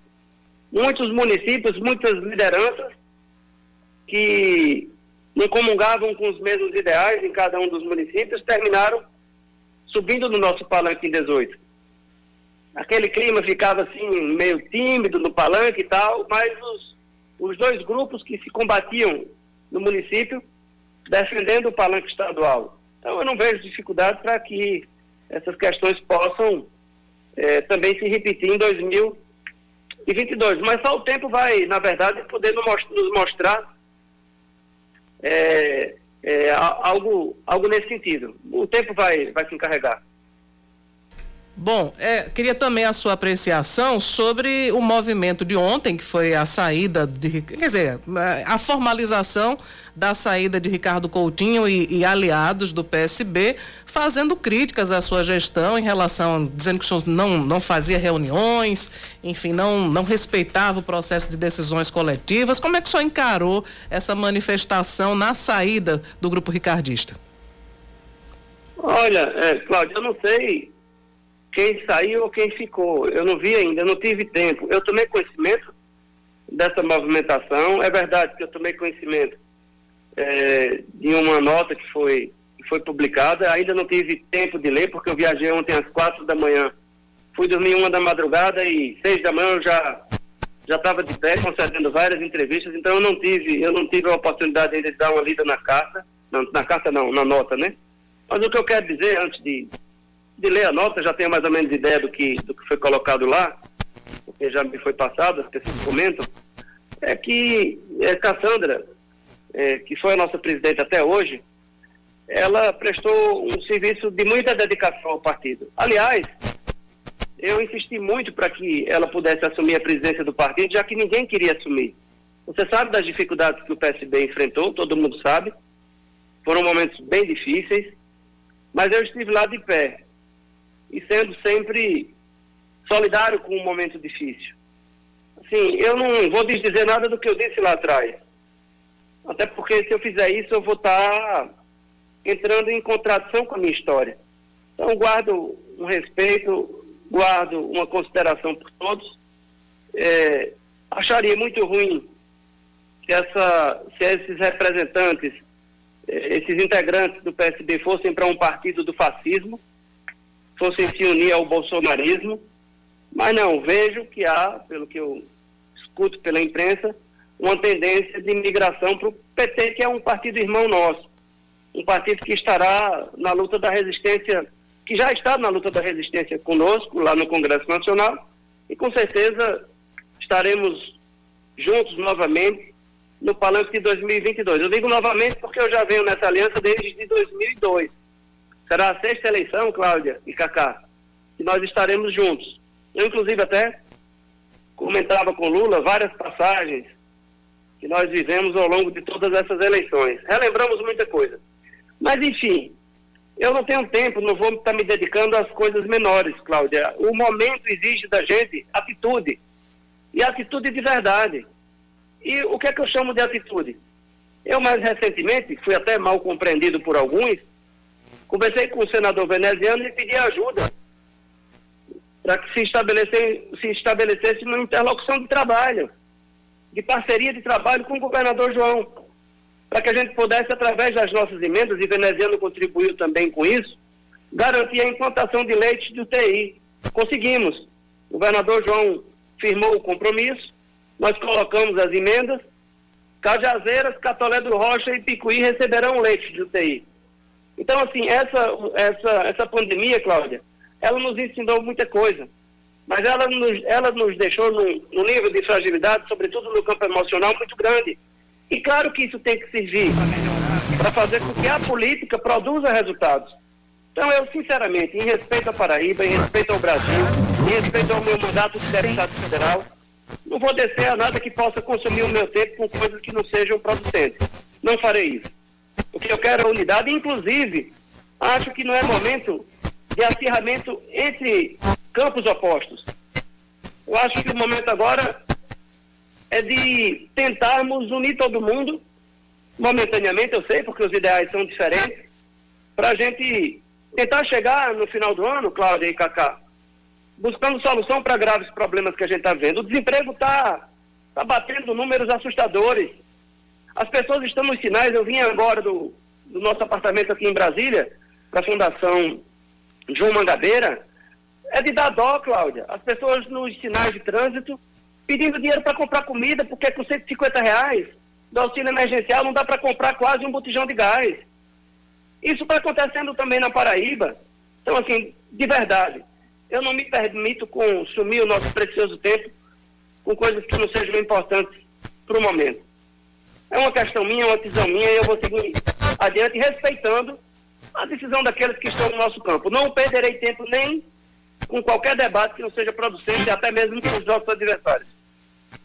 Deputada, para a gente finalizar, ontem aqui na Rádio Band News FM, Cláudia Carvalho e eu conversamos com o governador João Azevedo. Questionamos ele com relação à possível saída do cidadania ao PSB. Ele disse que está muito bem no cidadania, mas ele pontuou é, que o, o, reconhecimento do problema que ele disse que foi causado em 2019 não foi, por, não foi é, causado por João Azevedo. E ele disse que esse reconhecimento por parte do PSB, por parte do presidente nacional do PSB, Carlos Siqueira, foi um presidente foi um reconhecimento que chegou tarde. Aí a minha pergunta é a seguinte: o senhor reconhece também que o, o, o, o PSB demorou para reconhecer que o, o problema lá de 2019, o cisma, a divisão entre o, o racha entre João Azevedo e Ricardo Coutinho, é, foi tardio esse reconhecimento, esse, deputado? Cacá, deixa eu te falar. É, isso tudo foi fruto de uma de uma entrevista que uma entrevista rápida, diga-se de passagem, o presidente Siqueira concedeu na última sexta-feira, e ele apenas teve um gesto de gentileza com o governador. Porque o presidente Siqueira, ele é muito gentil. O presidente Siqueira, ele, ele age dessa forma com todos. Muito embora o presidente Siqueira saiba, como nós sabemos, e o governador João está muito bem na cidadania. Agora, você acha que Siqueira, educado como é, ia dizer que não? Que fulano, cicrano ou beltrano não são bem-vindos? Claro que não. Sobretudo em virtude dos episódios recentes que ocorreram é, no nosso partido. O presidente Siqueira ele é, é uma figura muito fina, uma pessoa muito educada. E ele não tem nenhum problema com o governador João. Muito pelo contrário, naquela época mas, mas é, o senhor concorda, época, deputado, que o reconhecimento seja, tenha sido tardio por parte do, do de Ricardo Siqueira? Eu tenho que, que falar sobre se é tarde ou se é cedo. Quem pode dizer isso não sou eu, porque quem tem que achar isso não sou eu. Não sou eu que tenho que estar tá falando sobre isso. Só quem tem a condição de falar é o próprio governador João. Agora, em relação ao presidente do meu partido, eu quero dizer que ele foi apenas gentil, como ele é, gentil com todos eu, eu enxergo dessa forma. Eu acho que não há razão para a gente estar tá, é, polemizando com isso, não há necessidade. A gente tem tanta coisa importante para para cuidar, tanta coisa importante para pavimentar pela frente. Eu não vejo que seja por isso. Tanto é, Cacá e Cláudio, que eu fui perguntado, a mesma pergunta que foi feita para o presidente Siqueira na sexta-feira, foi feita para mim. Deputado, deputado, eu vou, eu vou pedir desculpas. Não, só para concluir, sabe qual foi a minha resposta? Eu disse, eu não tenho como responder isso, porque eu, eu desconheço qualquer movimentação de saída do governador João do cidadania. Essa foi a minha resposta. E sabe por que eu dei essa resposta? Para evitar esse tipo de situação. Porque eu sei que essas coisas acontecem. Mas, ok. Enfim, Ok, deputado, eu, eu, vou, eu, vou, eu, vou, eu, vou, eu vou me desculpar, pedir desculpas, mas é porque nesse momento eu preciso formar rede com a Band News FM de Notícias, porque o presidente Jair Bolsonaro vai começar, começou, acabou, é, acabou de começar o seu discurso na Assembleia Geral, preciso formar com a rede. Obrigado ao deputado Gerva, é, Gervásio Maia do PSB. Vamos a Nova York, presidente Jair Bolsonaro falando. É uma honra abrir novamente a Assembleia Geral das Nações Unidas. Venho aqui mostrar o Brasil diferente daquilo publicado em jornais ou visto em televisões. O Brasil mudou e muito depois que assumimos o governo em janeiro de 2019. Estamos há dois anos e oito meses sem qualquer caso concreto de corrupção. O Brasil tem um presidente que acredita em Deus, respeita a Constituição, valoriza a família e deve lealdade ao seu povo. Isso é muito. É uma sólida base se levarmos em conta que estávamos à beira do socialismo. Nossas estatais davam prejuízos de bilhões de dólares no passado. Hoje são lucrativas. Nosso banco de desenvolvimento era usado para financiar obras em países comunistas, sem garantias. Quem honrava esses compromissos era o próprio povo brasileiro. Tudo isso mudou. Apresento agora um novo Brasil, com sua credibilidade já recuperada diante do mundo. O Brasil possui o maior programa de parceria de investimentos com iniciativa privada de sua história. programa que já é uma realidade e está em franca execução. Até aqui foram contratados 100 bilhões de dólares de novos investimentos e arrecadados 23 bilhões de dólares em outorgas. Na área de infraestrutura, leiloamos para a iniciativa privada 34 aeroportos e 29 terminais portuários. Já são mais de 6 bilhões de dólares em contratos privados para novas ferrovias. Introduzimos o sistema de autorizações ferroviárias, o que aproxima nosso modelo ao americano. Em poucos dias recebemos 14 requerimentos de autorizações para novas ferrovias, com quase 15 bilhões de dólares em investimentos privados. Em nosso governo, promovemos o ressurgimento do modal ferroviário. Como reflexo, menor consumo de combustíveis fósseis e redução do custo Brasil, em especial no barateamento de produção de alimentos. Grande avanço vem acontecendo na área do saneamento básico. O maior leilão da história do setor foi realizado em abril, com concessão ao setor privado do serviço de distribuição de água e esgoto no estado do Rio de Janeiro. Temos tudo o que o investidor procura: um grande mercado consumidor, excelentes serviços, tradição de respeito a contratos e confiança no nosso governo. Também anuncio que nos próximos dias realizaremos o leilão para implementação da tecnologia 5G no Brasil. Nossa moderna e sustentável agricultura de baixo carbono alimenta mais de um bilhão de pessoas no mundo e utiliza apenas 8% do território nacional. Nenhum país do mundo possui uma legislação ambiental tão completa quanto a nossa. Nosso Código Florestal deve servir de exemplo para outros países. O Brasil é um país com dimensões continentais, com grandes desafios ambientais. São 8 milhões e meio de quilômetros quadrados, dos quais 66%, dois terços, são vegetação nativa, a mesma desde o seu descobrimento em 1500. Somente no bioma amazônico, 84% da floresta está intacta, abrigando a maior biodiversidade do planeta. Lembro que a região amazônica equivale à área de toda a Europa Ocidental. Antecipamos de 2060 para 2050 o objetivo de alcançar a neutralidade climática. Os recursos humanos e financeiros destinados ao fortalecimento dos órgãos ambientais foram dobrados, com vistas a zerar o desmatamento ilegal. E os resultados desta importante ação já começaram a aparecer. Na Amazônia tivemos uma redução de 32% do desmatamento no mês de agosto, quando comparado a agosto do ano anterior. Qual país do mundo tem uma política de preservação ambiental como a nossa? Os senhores estão convidados a visitar a nossa Amazônia.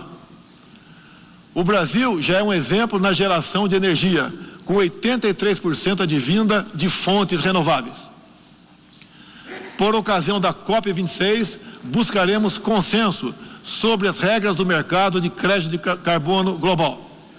Esperamos que os países industrializados cumpram efetivamente seus compromissos com o financiamento de clima em volumes relevantes. O futuro do emprego verde está no Brasil.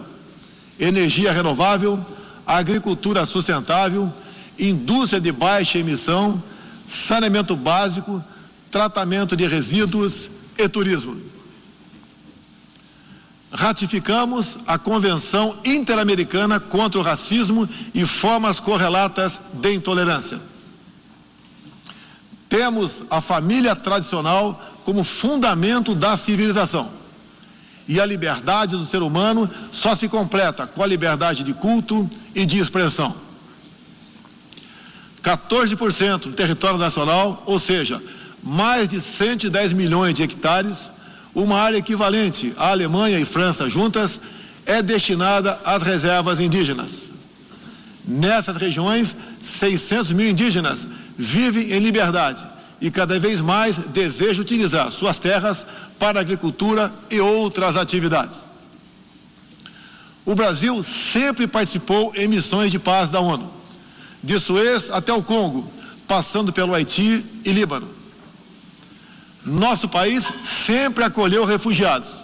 Em nossa fronteira com a vizinha Venezuela, a operação acolhida do governo federal já recebeu 400 mil venezuelanos deslocados devido à crise político-econômica gerada pela ditadura bolivariana.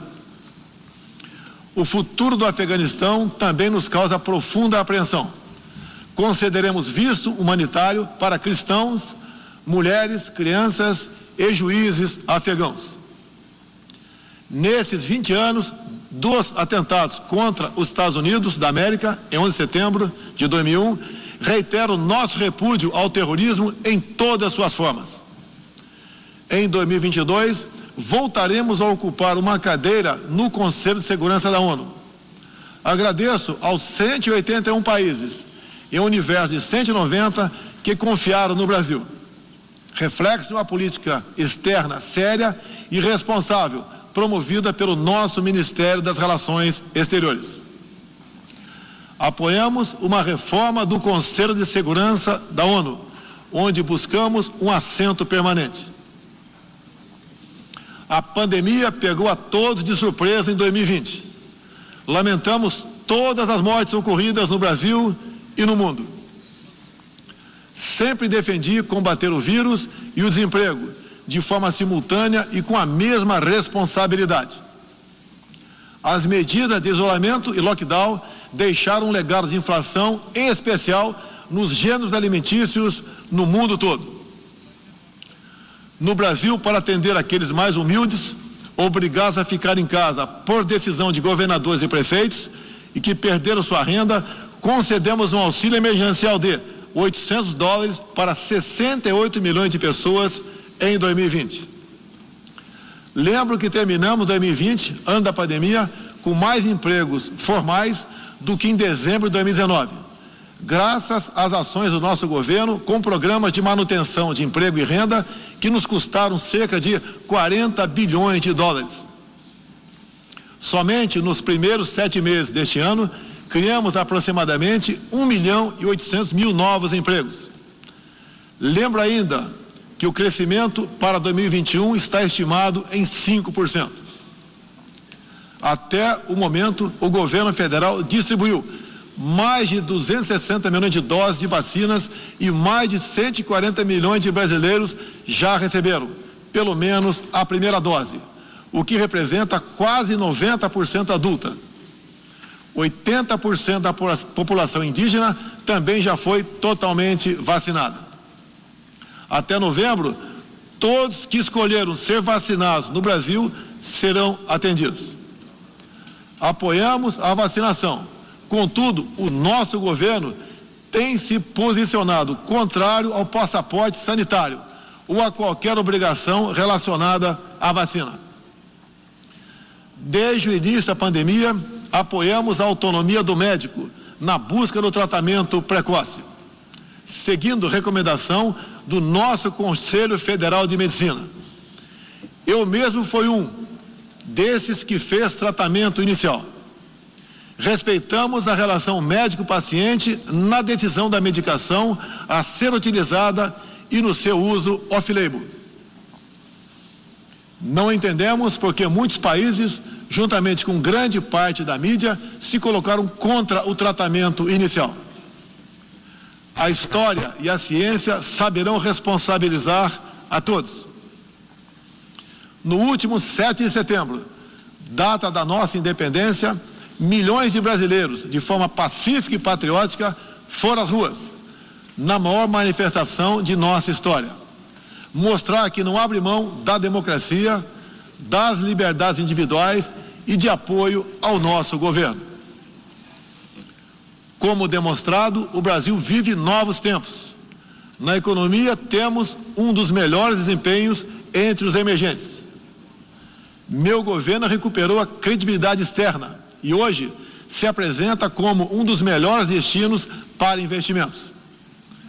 É aqui, nesta Assembleia Geral, que vislumbramos um mundo de mais liberdade, democracia, prosperidade e paz. Que Deus abençoe a todos.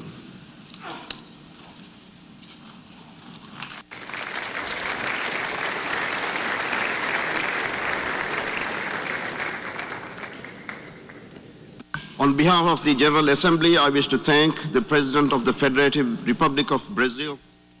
Bom, esse foi o discurso do presidente Jair Bolsonaro. Foi um discurso de 12 minutos, começou às 10h45 da manhã, terminou agora às 10h57. Um discurso curto, né? Uma fala breve aí do presidente Jair Bolsonaro. Ele começou falando sobre é, alguns dados que ele considera relevantes para o Brasil. Diz que o Brasil não tem casos de corrupção comprovados desde o início do governo dele, que ele respeita a Deus, a Constituição, a família, o povo diz que o Brasil estava à beira do socialismo quando ele assumiu o governo, que ele salvou o país dessa situação. Listou uma série de privatizações pelas quais o Brasil vem passando, dizendo que isso aproxima o Brasil do modelo americano, que o Brasil tem sido um ambiente propício para os investimentos, para receber os investimentos. É, trouxe algumas informações erradas sobre o desmatamento, né? Ele destacou que o desmatamento caiu em agosto deste ano, mas na verdade, segundo o Amazon, o desmatamento de agosto desse ano foi o maior nos últimos 10 anos para o mês, 7% maior do que em agosto de 2020. Falou que na COP26, que acontece em Glasgow, né, a União, a Conferência do Clima das Nações Unidas, que acontece em Glasgow em novembro, o Brasil deve abrir as portas aí para uma discussão mais aprofundada sobre o mercado de carbono falou de medidas que o Brasil ratificou que ele considera importantes, que o Brasil tem sua fundamentação civilizatória na família tradicional e na liberdade de culto, é, destacou a área brasileira dedicada às reservas indígenas, falou da, da acolhida né, de refugiados, que a Operação Acolhida já recebeu 400 mil refugiados. Falou da pandemia, colocou mais uma vez a culpa em prefeitos e governadores pela recessão que o Brasil vive, assim como parte do mundo diz que sempre defendeu o combate ao vírus e o combate ao desemprego de maneira igualmente relevante. É, desde o início da pandemia, trouxe um valor, eu não sei que base de cálculo ele está usando, mas ele trouxe um valor de que o Brasil entregou até agora à população 800 dólares em auxílio emergencial para as famílias. Não sei qual é a conversão que ele está usando aí para chegar a esse valor, não entendi qual é, foi esse, esse resultado. É, e falou, por fim, das vacinas, que defende que não haja nenhum tipo de restrição para para as pessoas não vacinadas, né? Que defende o não passaporte a vacina, de vacinação, que defende a autonomia do médico, enfim, terminou com questões relacionadas à pandemia e falou, por fim, da questão do 7 de setembro. Ele de, chamou a manifestação de 7 de setembro de maiores manifestações da história, não é o que os números dizem até agora, e é, terminou falando do que vislumbra para o mundo, que vislumbra um mundo de democracia, de paz. Esse foi o discurso, então, de 12 minutos do presidente Jair Bolsonaro. A gente vai continuar nesse assunto, agora trazendo Carla Bigato e Eduardo Barão para a conversa. Band News FM.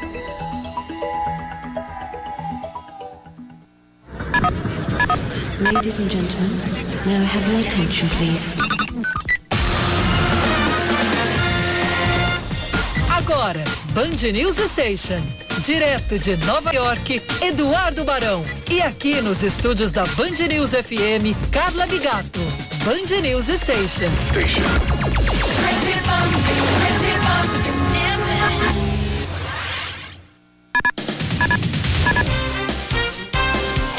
Good morning, good morning, hoje com emoção, ótima manhã para todo mundo ligado aqui na Band News FM enquanto me acerta com a aparelhagem aqui. Espero que todo mundo esteja bem no Brasil. Falamos ao vivo lá de fora aqui do prédio. É, tá me ouvindo aí, Carlinha? Tá Sim, Barão. Para você, como é que tá? Ótimo, obrigado é, pelo retorno. Falamos aqui lá de fora do prédio da ONU em Nova York. Você acabou de acompanhar aqui na Band News FM o discurso do presidente do Brasil, Jair Bolsonaro, abrindo a cerimônia das Nações Unidas, né? É, só para explicar para quem está acompanhando a Band News, o presidente da República aqui dos Estados Unidos, Joe Biden, está neste momento é, iniciando o discurso dele. E aí o que acontece? A internet aqui fica uma confusão. O Biden passou aqui na minha frente agora há pouco foi tudo para o espaço. Mas vamos lá, rapidamente, Carlinha, nesse começo do Band News Station. Bom dia para você, Carla, todo mundo tá ligado na Band News FM, tudo bem por aí, né, Carlinha? Beleza, Barão, estamos te ouvindo muito bem e vamos que vamos, Ótimo. né? Porque a gente tem muita coisa para tratar.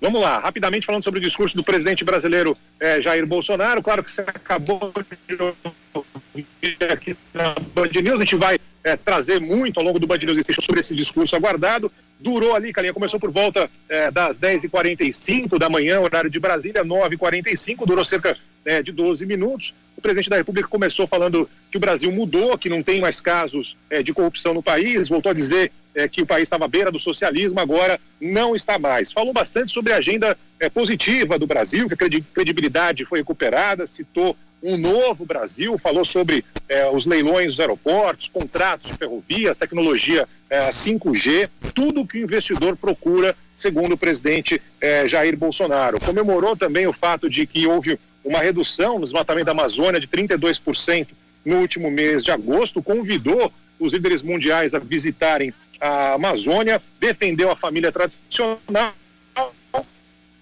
e de-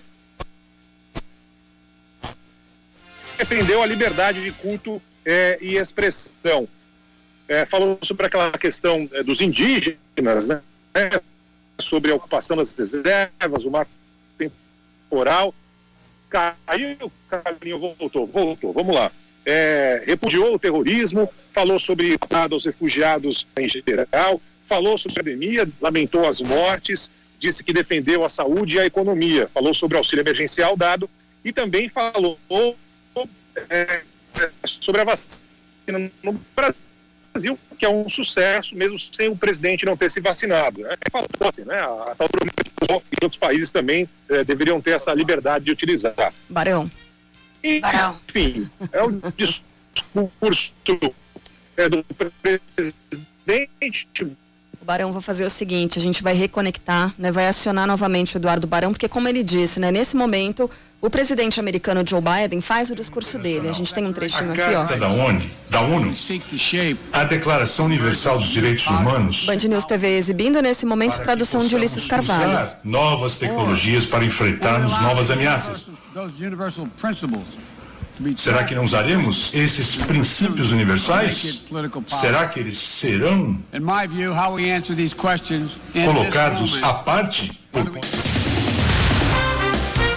Já já a gente traz um resumo do que eh, disse ou está dizendo Joe Biden nesse momento. Agora a gente traz um trechinho do que disse o presidente Jair Bolsonaro, caso você não tenha acompanhado todo o discurso, enquanto a gente faz essa reconexão com o Eduardo Barão.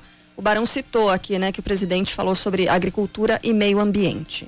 Nossa moderna e sustentável agricultura de baixo carbono alimenta mais de um bilhão de pessoas no mundo e utiliza apenas 8% do território nacional.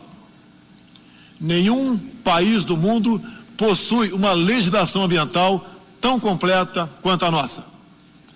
Nosso Código Florestal deve servir de exemplo para outros países. O Brasil é um país com dimensões continentais, com grandes desafios ambientais. São 8 milhões e meio de quilômetros quadrados, dos quais 66%, dois terços, são vegetação nativa, a mesma desde o seu descobrimento em 1500. Somente no bioma amazônico, 84% da floresta está intacta, abrigando a maior biodiver- biodiversidade do planeta.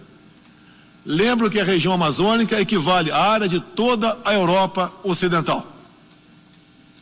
Antecipamos de 2060 para 2050 o objetivo de alcançar a neutralidade climática.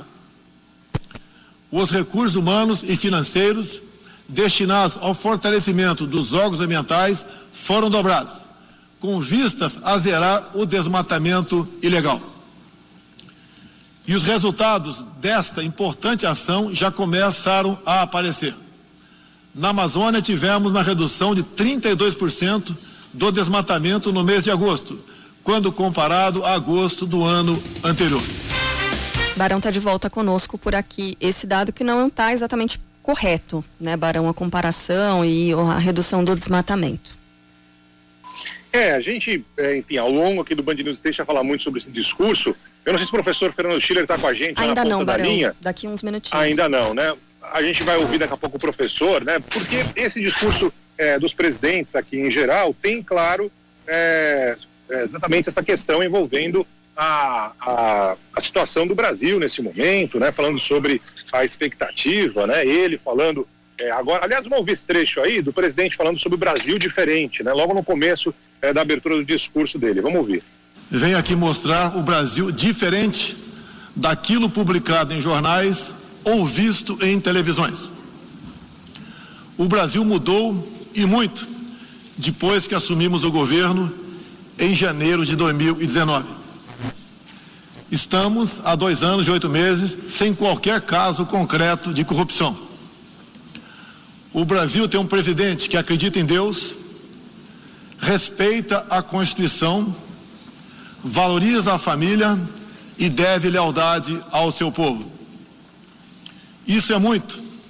É uma sólida base se levarmos em conta que estávamos à beira do socialismo. Nossas estatais davam prejuízos de bilhões de dólares no passado. Hoje são lucrativas. Nosso Banco de Desenvolvimento era usado para financiar obras em países comunistas, sem garantias. Quem honrava esses compromissos era o próprio povo brasileiro. Tudo isso mudou. Apresento agora um novo Brasil, com sua credibilidade já recuperada diante do mundo. Agenda positiva apresentada pelo presidente Bolsonaro, inclusive falando sobre a abertura de investimentos, né, a possibilidade eh, de abertura de investimentos. Bom, o presidente dos Estados Unidos, Joe Biden, está falando nesse momento aqui eh, em Nova York e também a pandemia vai estar no discurso do presidente Biden, né, que está eh, nesse momento participando da Assembleia Geral da ONU aqui em Nova York e os outros discursos vão acontecer ao longo do dia. É claro que há uma importância do discurso em si, mas muito sobre exatamente o que acontece nos bastidores, né? a relação comercial entre os países, acordos, trocas é, que são feitas nessas reuniões, em especial nas reuniões é, bilaterais. Agora há pouco a comitiva do Brasil acabou de passar aqui atrás de mim, os ministros acabaram de deixar é, já aqui o prédio da ONU é, em Nova York e hoje mesmo o, os, o presidente Bolsonaro e os ministros voltam é, para território é, nacional. Calinha, assim que tiver o, o, o, o professor Schiller, né, ou algum trecho mais que você queira ressaltar do que disse o Bolsonaro agora há pouco, fica à vontade, Calinha. Tá, eu queria, na verdade, chamar o nosso colega Alessandro de Lorenzo, que estava acompanhando o comecinho da fala do presidente americano Joe Biden. O que é que ele disse até agora, Alessandro? E, por enquanto, focou na política externa. O presidente Joe Biden começou sua declaração pedindo a união de todos para superar os desafios que o mundo atual tem imposto. Disse que é o momento de se decidir pelo futuro lutar pelo futuro ou não. Este é o momento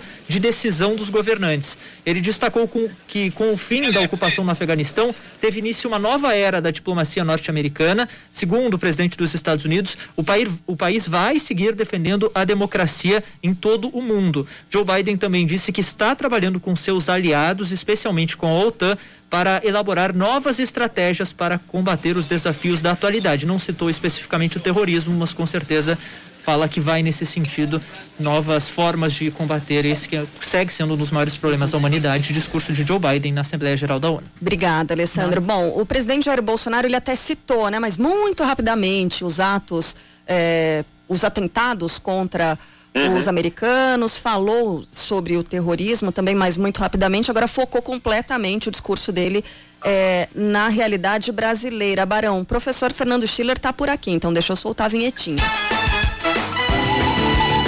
Pensa Brasil, com Fernando Schiller. Bom, antes de começar o discurso do presidente Bolsonaro, o professor Fernando Schiller já imaginou, né, falou aqui na Band News, que a perspectiva era de um discurso chamado público interno, né, muito mais para o Brasil do que para o resto do mundo. E na prática, aparentemente, isso foi concretizado, né, professor? Bom dia para o senhor. Tudo bem, Barão? Tudo bem, Carla? Na, na, eu diria que na mosca aí foi. Eu acho que não foi só eu que previ isso, muita gente foi nessa linha. Por quê? Porque cá entre nós, né?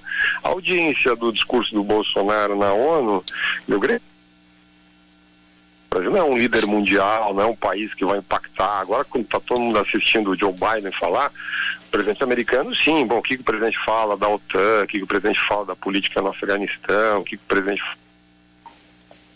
um desses assuntos interessa na, no, na retórica do, do, do, presidente Bolsonaro. Né? Então, quer dizer, ele, ele opta por fazer um discurso para o público interno. Nós estamos numa véspera, ano pré-eleitoral, campanha antecipada no Brasil, o governo vive uma situação de ruim, pesquisas, etc., isolamento político, uma série de questões que a gente analisa todos os dias.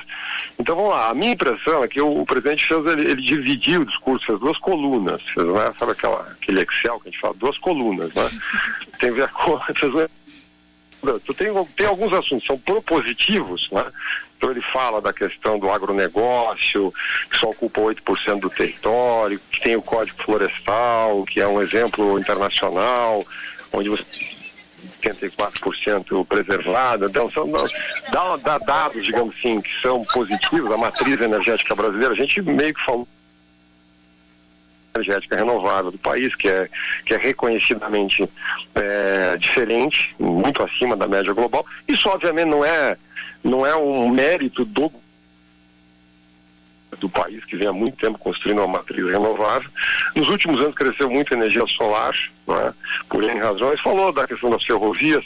Eu acho que personagem oculto desse discurso é o ministro Tarcísio Freitas, né? porque é exatamente o processo das PPP, das ferrovias, do saneamento básico, o marco regulatório do saneamento básico. Ou seja, parecia um discurso meio Davos, meio Davos nessa parte, né? Olha, pode investir no Brasil, a gente tem segurança jurídica, é, etc. Bom, essa foi a parte propositiva, né?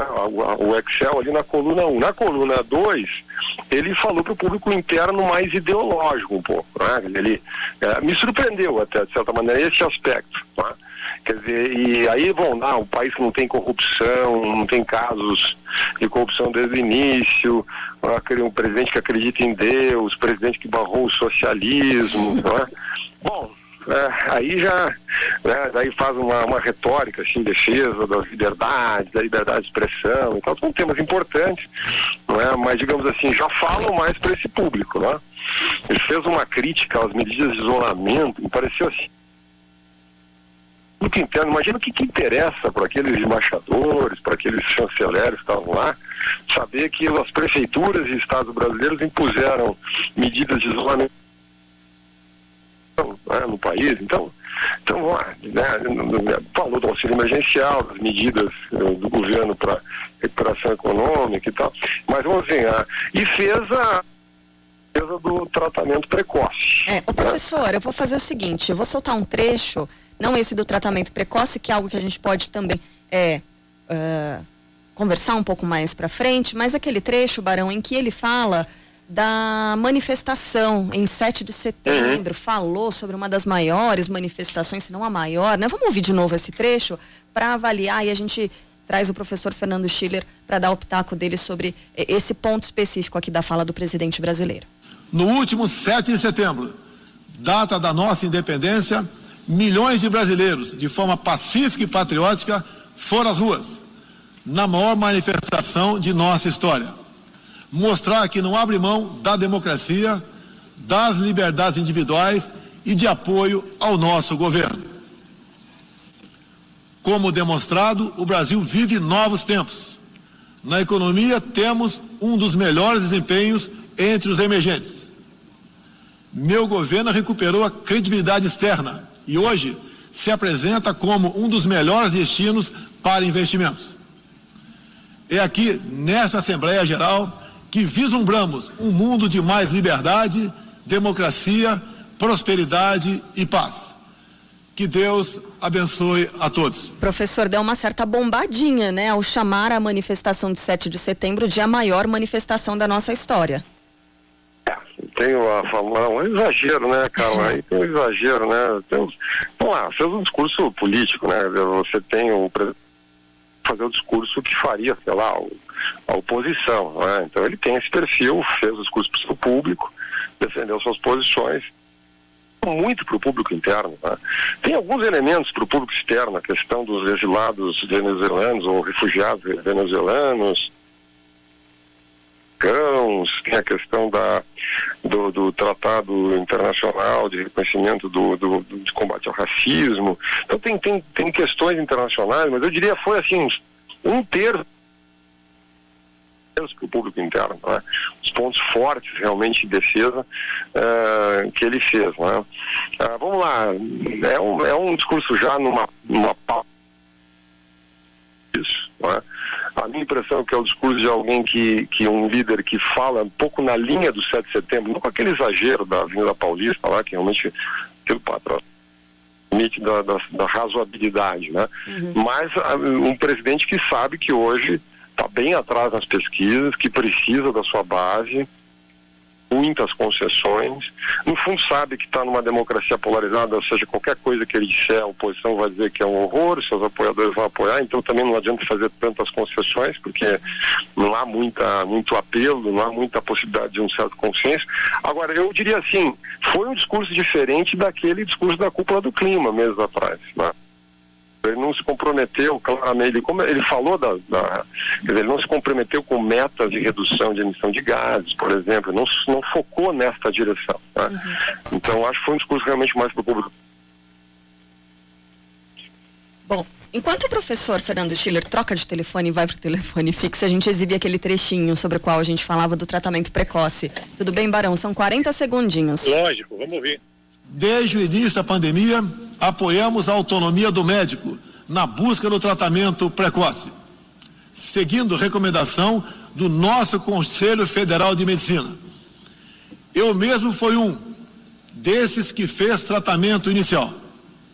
Respeitamos a relação médico-paciente na decisão da medicação a ser utilizada e no seu uso off-label. Não entendemos porque muitos países juntamente com grande parte da mídia, se colocaram contra o tratamento inicial. A história e a ciência saberão responsabilizar a todos. E aí, professor, a história e a ciência saberão responsabilizar a todos quando ele fala do tratamento precoce, né? E algo que normalmente é uma justificativa, um argumento usado pelo lado contrário, né? Pelos oposicionistas de Jair Bolsonaro. Olha, se responsabilizar a todos, se a todos inclui o próprio presidente Bolsonaro aí, né, nesse, nesse, nesse grupo aí, esse grupo bastante amplo, né? Eu diria que, bom, essa discussão do tratamento precoce sempre foi um grande, uma grande, um grande equívoco, né? Quer dizer, uma, uma coisa é o atendimento precoce, dizer, no sentido de você, quando tem o diagnóstico da doença, é uma discussão antiga já no país, desde o início da pandemia, né, você tomar algumas medidas, quer dizer, antes de chegar a uma internação hospitalar, antes de entrar numa UTI, o que é uma obviedade, né? E aí a relação médico-paciente que comanda, né? Então isso sempre foi um tema muito ideologizado, que acabou saindo da área médica e entrando no mundo da política, com muitas como quase tudo, né, na democracia polarizada. Agora, o presidente é, me surpreendeu quem insista nesse tema, né, porque a impressão que eu tenho é que no debate público geral, assim, na, do mundo político, ele perdeu esse debate. Acabou sendo um debate central na CPI da Covid, né, quer dizer, o próprio ministro uh, Queiroga, ele não insiste nesse tema, então é, é, é, me surpreende, quer dizer, isso virou muito mais uma bandeira quer dizer, ideológica, virou muito mais uma, uma questão programática para o seu público do que propriamente uma, uma, enfim, uma defesa médica, alguma coisa nessa direção. De qualquer maneira, a impressão que eu tenho é que teve um certo dedo aí do Eduardo Bolsonaro, do grupo mais ligado ao presidente, no sentido, olha, não dá para fazer concessões demais, né? Vamos reafirmar algumas bandeiras importantes que mobilizam a nossa, nossa turma aí na, nas redes sociais, né? porque afinal é ano pré-eleitoral. A minha impressão é que foi um pouco por aí. Porque cá entre nós, defender o tratamento precoce numa reunião, né, na abertura de uma Assembleia Geral da ONU, é, a essa altura do campeonato, a mim parece um pouco despropositado. De qualquer maneira, foi uma opção, uma opção de novo, uma opção pelo público interno aí, feita pelo presidente Bolsonaro.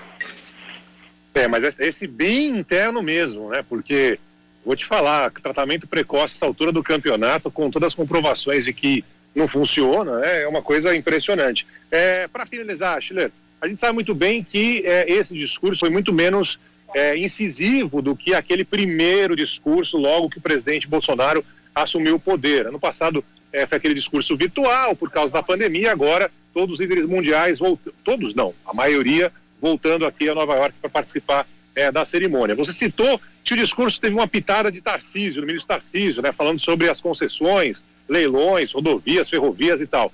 Citou é, Eduardo Bolsonaro, né, esse lado um pouco mais falando para o público específico do presidente Jair Bolsonaro. Teve um pouco de Temer também nesse discurso, afinal de contas não foi tão agressivo assim? Eu acho que, eu acho que teve uma pátina de sobriedade que eu atribuiria menos ao Temer, né, o presidente Temer, mais ao Carlos França. Afinal, ele é o chanceler. Se tivesse o, se tivesse o Trump falando logo depois e o chanceler Ernesto Araújo, teria sido bem bem mais complicado, né? Teria sido um, um, um tom bem mais, bem, bem, bem, mais ideológico. Acho que teve, teve uma certa sobriedade, por isso que eu falei das duas colunas. Acho que o presidente tentou equilibrar isso. Ou seja, também vamos lá, né, Barão e Carla? Lá no pré-eleitoral, o presidente num momento de isolamento político, imaginar que ele faria um discurso, eh, digamos assim, abrindo mão de todas as suas bandeiras, não estou aqui concordando, discordando, cada um na democracia tem a sua visão. Né? Agora, eh, seria, seria, seria um pouco real realista. É óbvio que ele precisa assumir isso. Isso é a história do governo dele. Ele já vê isso como legado, não é?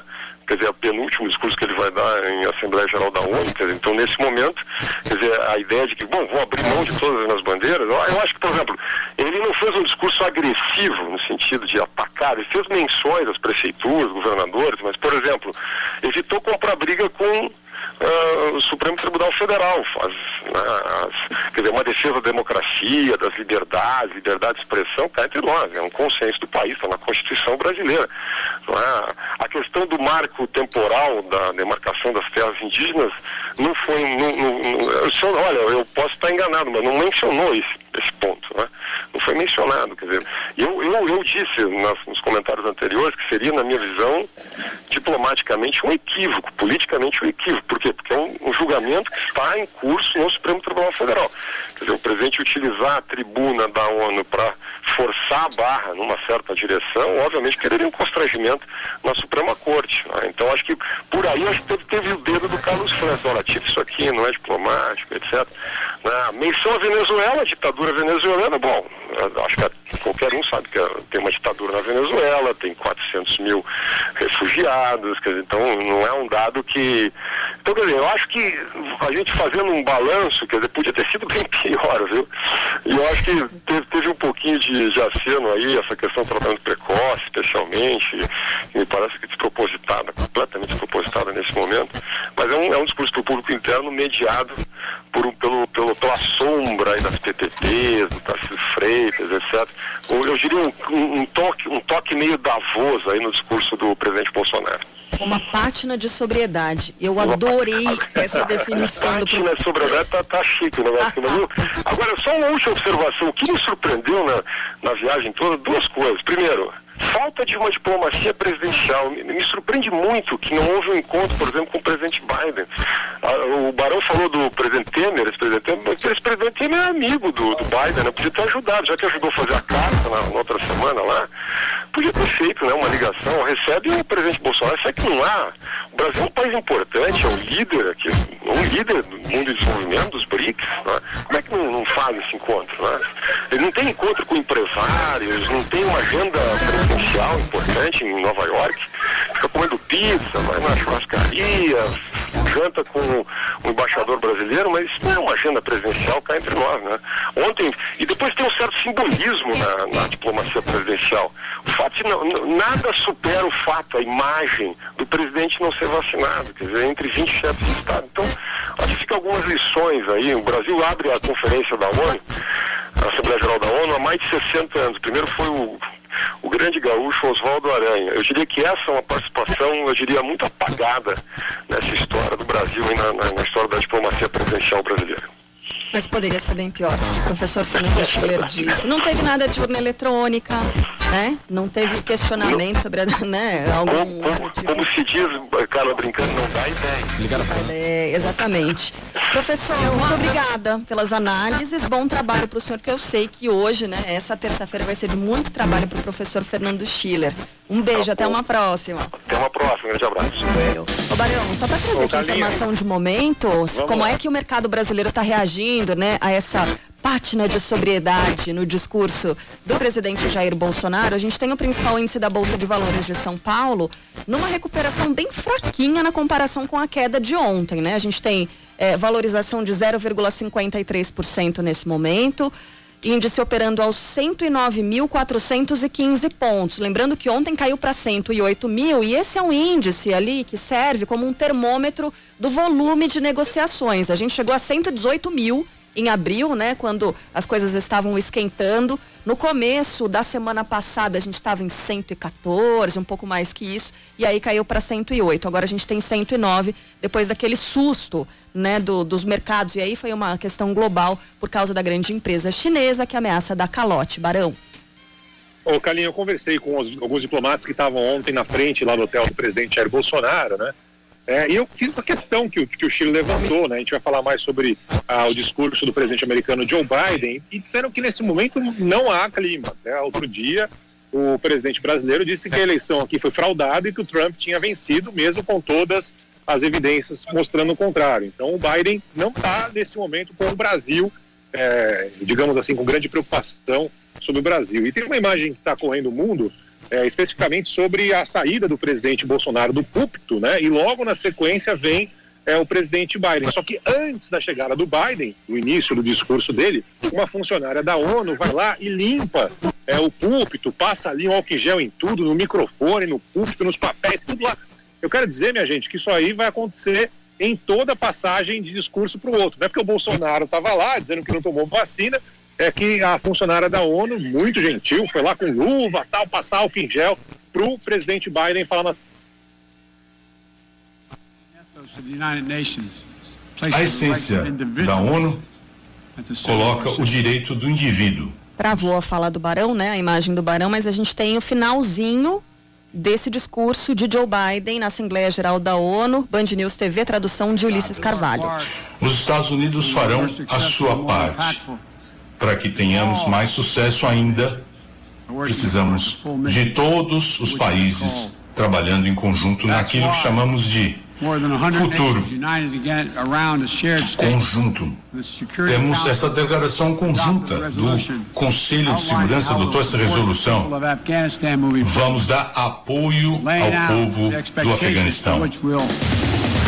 O Alessandro de Lorenzo está de volta por aqui porque acompanhou ali com muita atenção todo o discurso de Joe Biden falando sobre Afeganistão mais uma vez, né? Ele abordou esse tema algumas vezes, Alessandro, foi isso? Algumas vezes e sempre nesse tom do que a gente acabou de ouvir, da união e do apoio. Os Estados Unidos não estarão mais no Afeganistão, ele deixou isso claro, mas eles vão continuar, a Casa Branca vai continuar auxiliando. Ele também não deixou claro de que forma que vai acontecer esse auxílio, mas os Estados Unidos vão seguir auxiliando os afegãos, os refugiados e os que permanecem dentro do território do Afeganistão. Ele disse que os Estados Unidos não podem parar de ajudar o mundo. A democracia ela vai continuar sendo defendida pelos Estados Unidos, não interessa em que parte do mundo. Esse foi um dos pontos uh, levantados por Joe Biden durante esse discurso. É o primeiro discurso dele como presidente dos Estados Unidos na Assembleia Geral da ONU. Ele também, obviamente, falou sobre a pandemia. Lembrou que a Casa Branca fez doações de bilhões de dólares para combater a crise sanitária eh, ao redor do mundo, doando milhares de doses para outros países acelerarem a imunização. Fez um apelo também pelo combate às mudanças climáticas lembrou que nenhum outro país do mundo tem metas tão arrojadas de redução da emissão de gases de efeito estufa quanto os Estados Unidos. O democrata também disse que a Casa Branca fará grandes investimentos em tecnologia e infraestrutura contra ataques cibernéticos. Esse é um outro ponto central na agenda da Casa Branca, porque o país tem sido alvo de ações de hackers, na maioria vindo vindos do território russo. Ele não citou Vladimir Putin ou o governo da Rússia, pelo menos não explicitamente. Também disse que os Estados Unidos vão competir de forma saudável com as outras potências do mundo, mas ao mesmo tempo que não vai aceitar que outros países atuem de forma a promover coerção econômica diante de nações mais frágeis. Aqui de novo, ele não cita a China, não mas é um, um recado claríssimo ao governo chinês. E para finalizar, o Biden disse que não, os Estados Unidos não vão promover uma nova guerra fria, não é essa a intenção, e que eles vão buscar alternativas pacíficas para resolver todos os impasses mundiais. Aí, de novo, a gente cita o Afeganistão como um deles. Obrigada, Alessandro. Ah. Barão, você está de volta, né? Eu tô de volta, tá. Calinha. Ah, super tá aqueceu aqui o celular, apareceu aquele famoso alerta. Tá me ouvindo aí, Calinha? Tô, tô sim. Tá me ouvindo, Carla? Aham, uhum, sim. Pô, que bom, fico, fico feliz, fico feliz que esteja me ouvindo. Superaqueceu aqui o celular. É, tá um calor danado aqui em Nova York. Mas é isso, cara, estamos no meio da bagunça aqui e vamos que vamos. É isso aí. Já já mais detalhes da fala do presidente Jair Bolsonaro, discurso na Assembleia Geral da ONU. Já já também mais o resumo da fala do presidente americano Joe Biden e de outras autoridades. Agora 11:31 informações aí da sua cidade da sua região.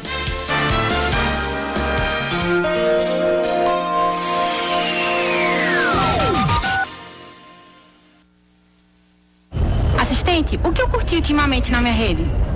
Você curtiu um vídeo de um gatinho, um de dancinha engraçada, um de tutorial de make e enquanto via o de um influenciador, fechou um motociclista que não viu você cruzando a faixa.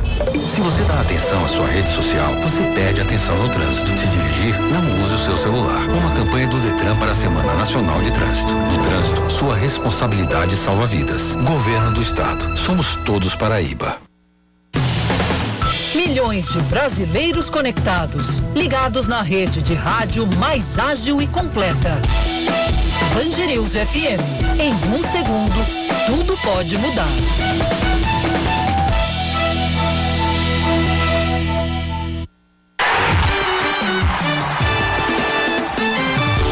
Esportes com Yuri Queiroga. Oferecimento Sicredi Evolução, 30 anos cooperando ao seu lado.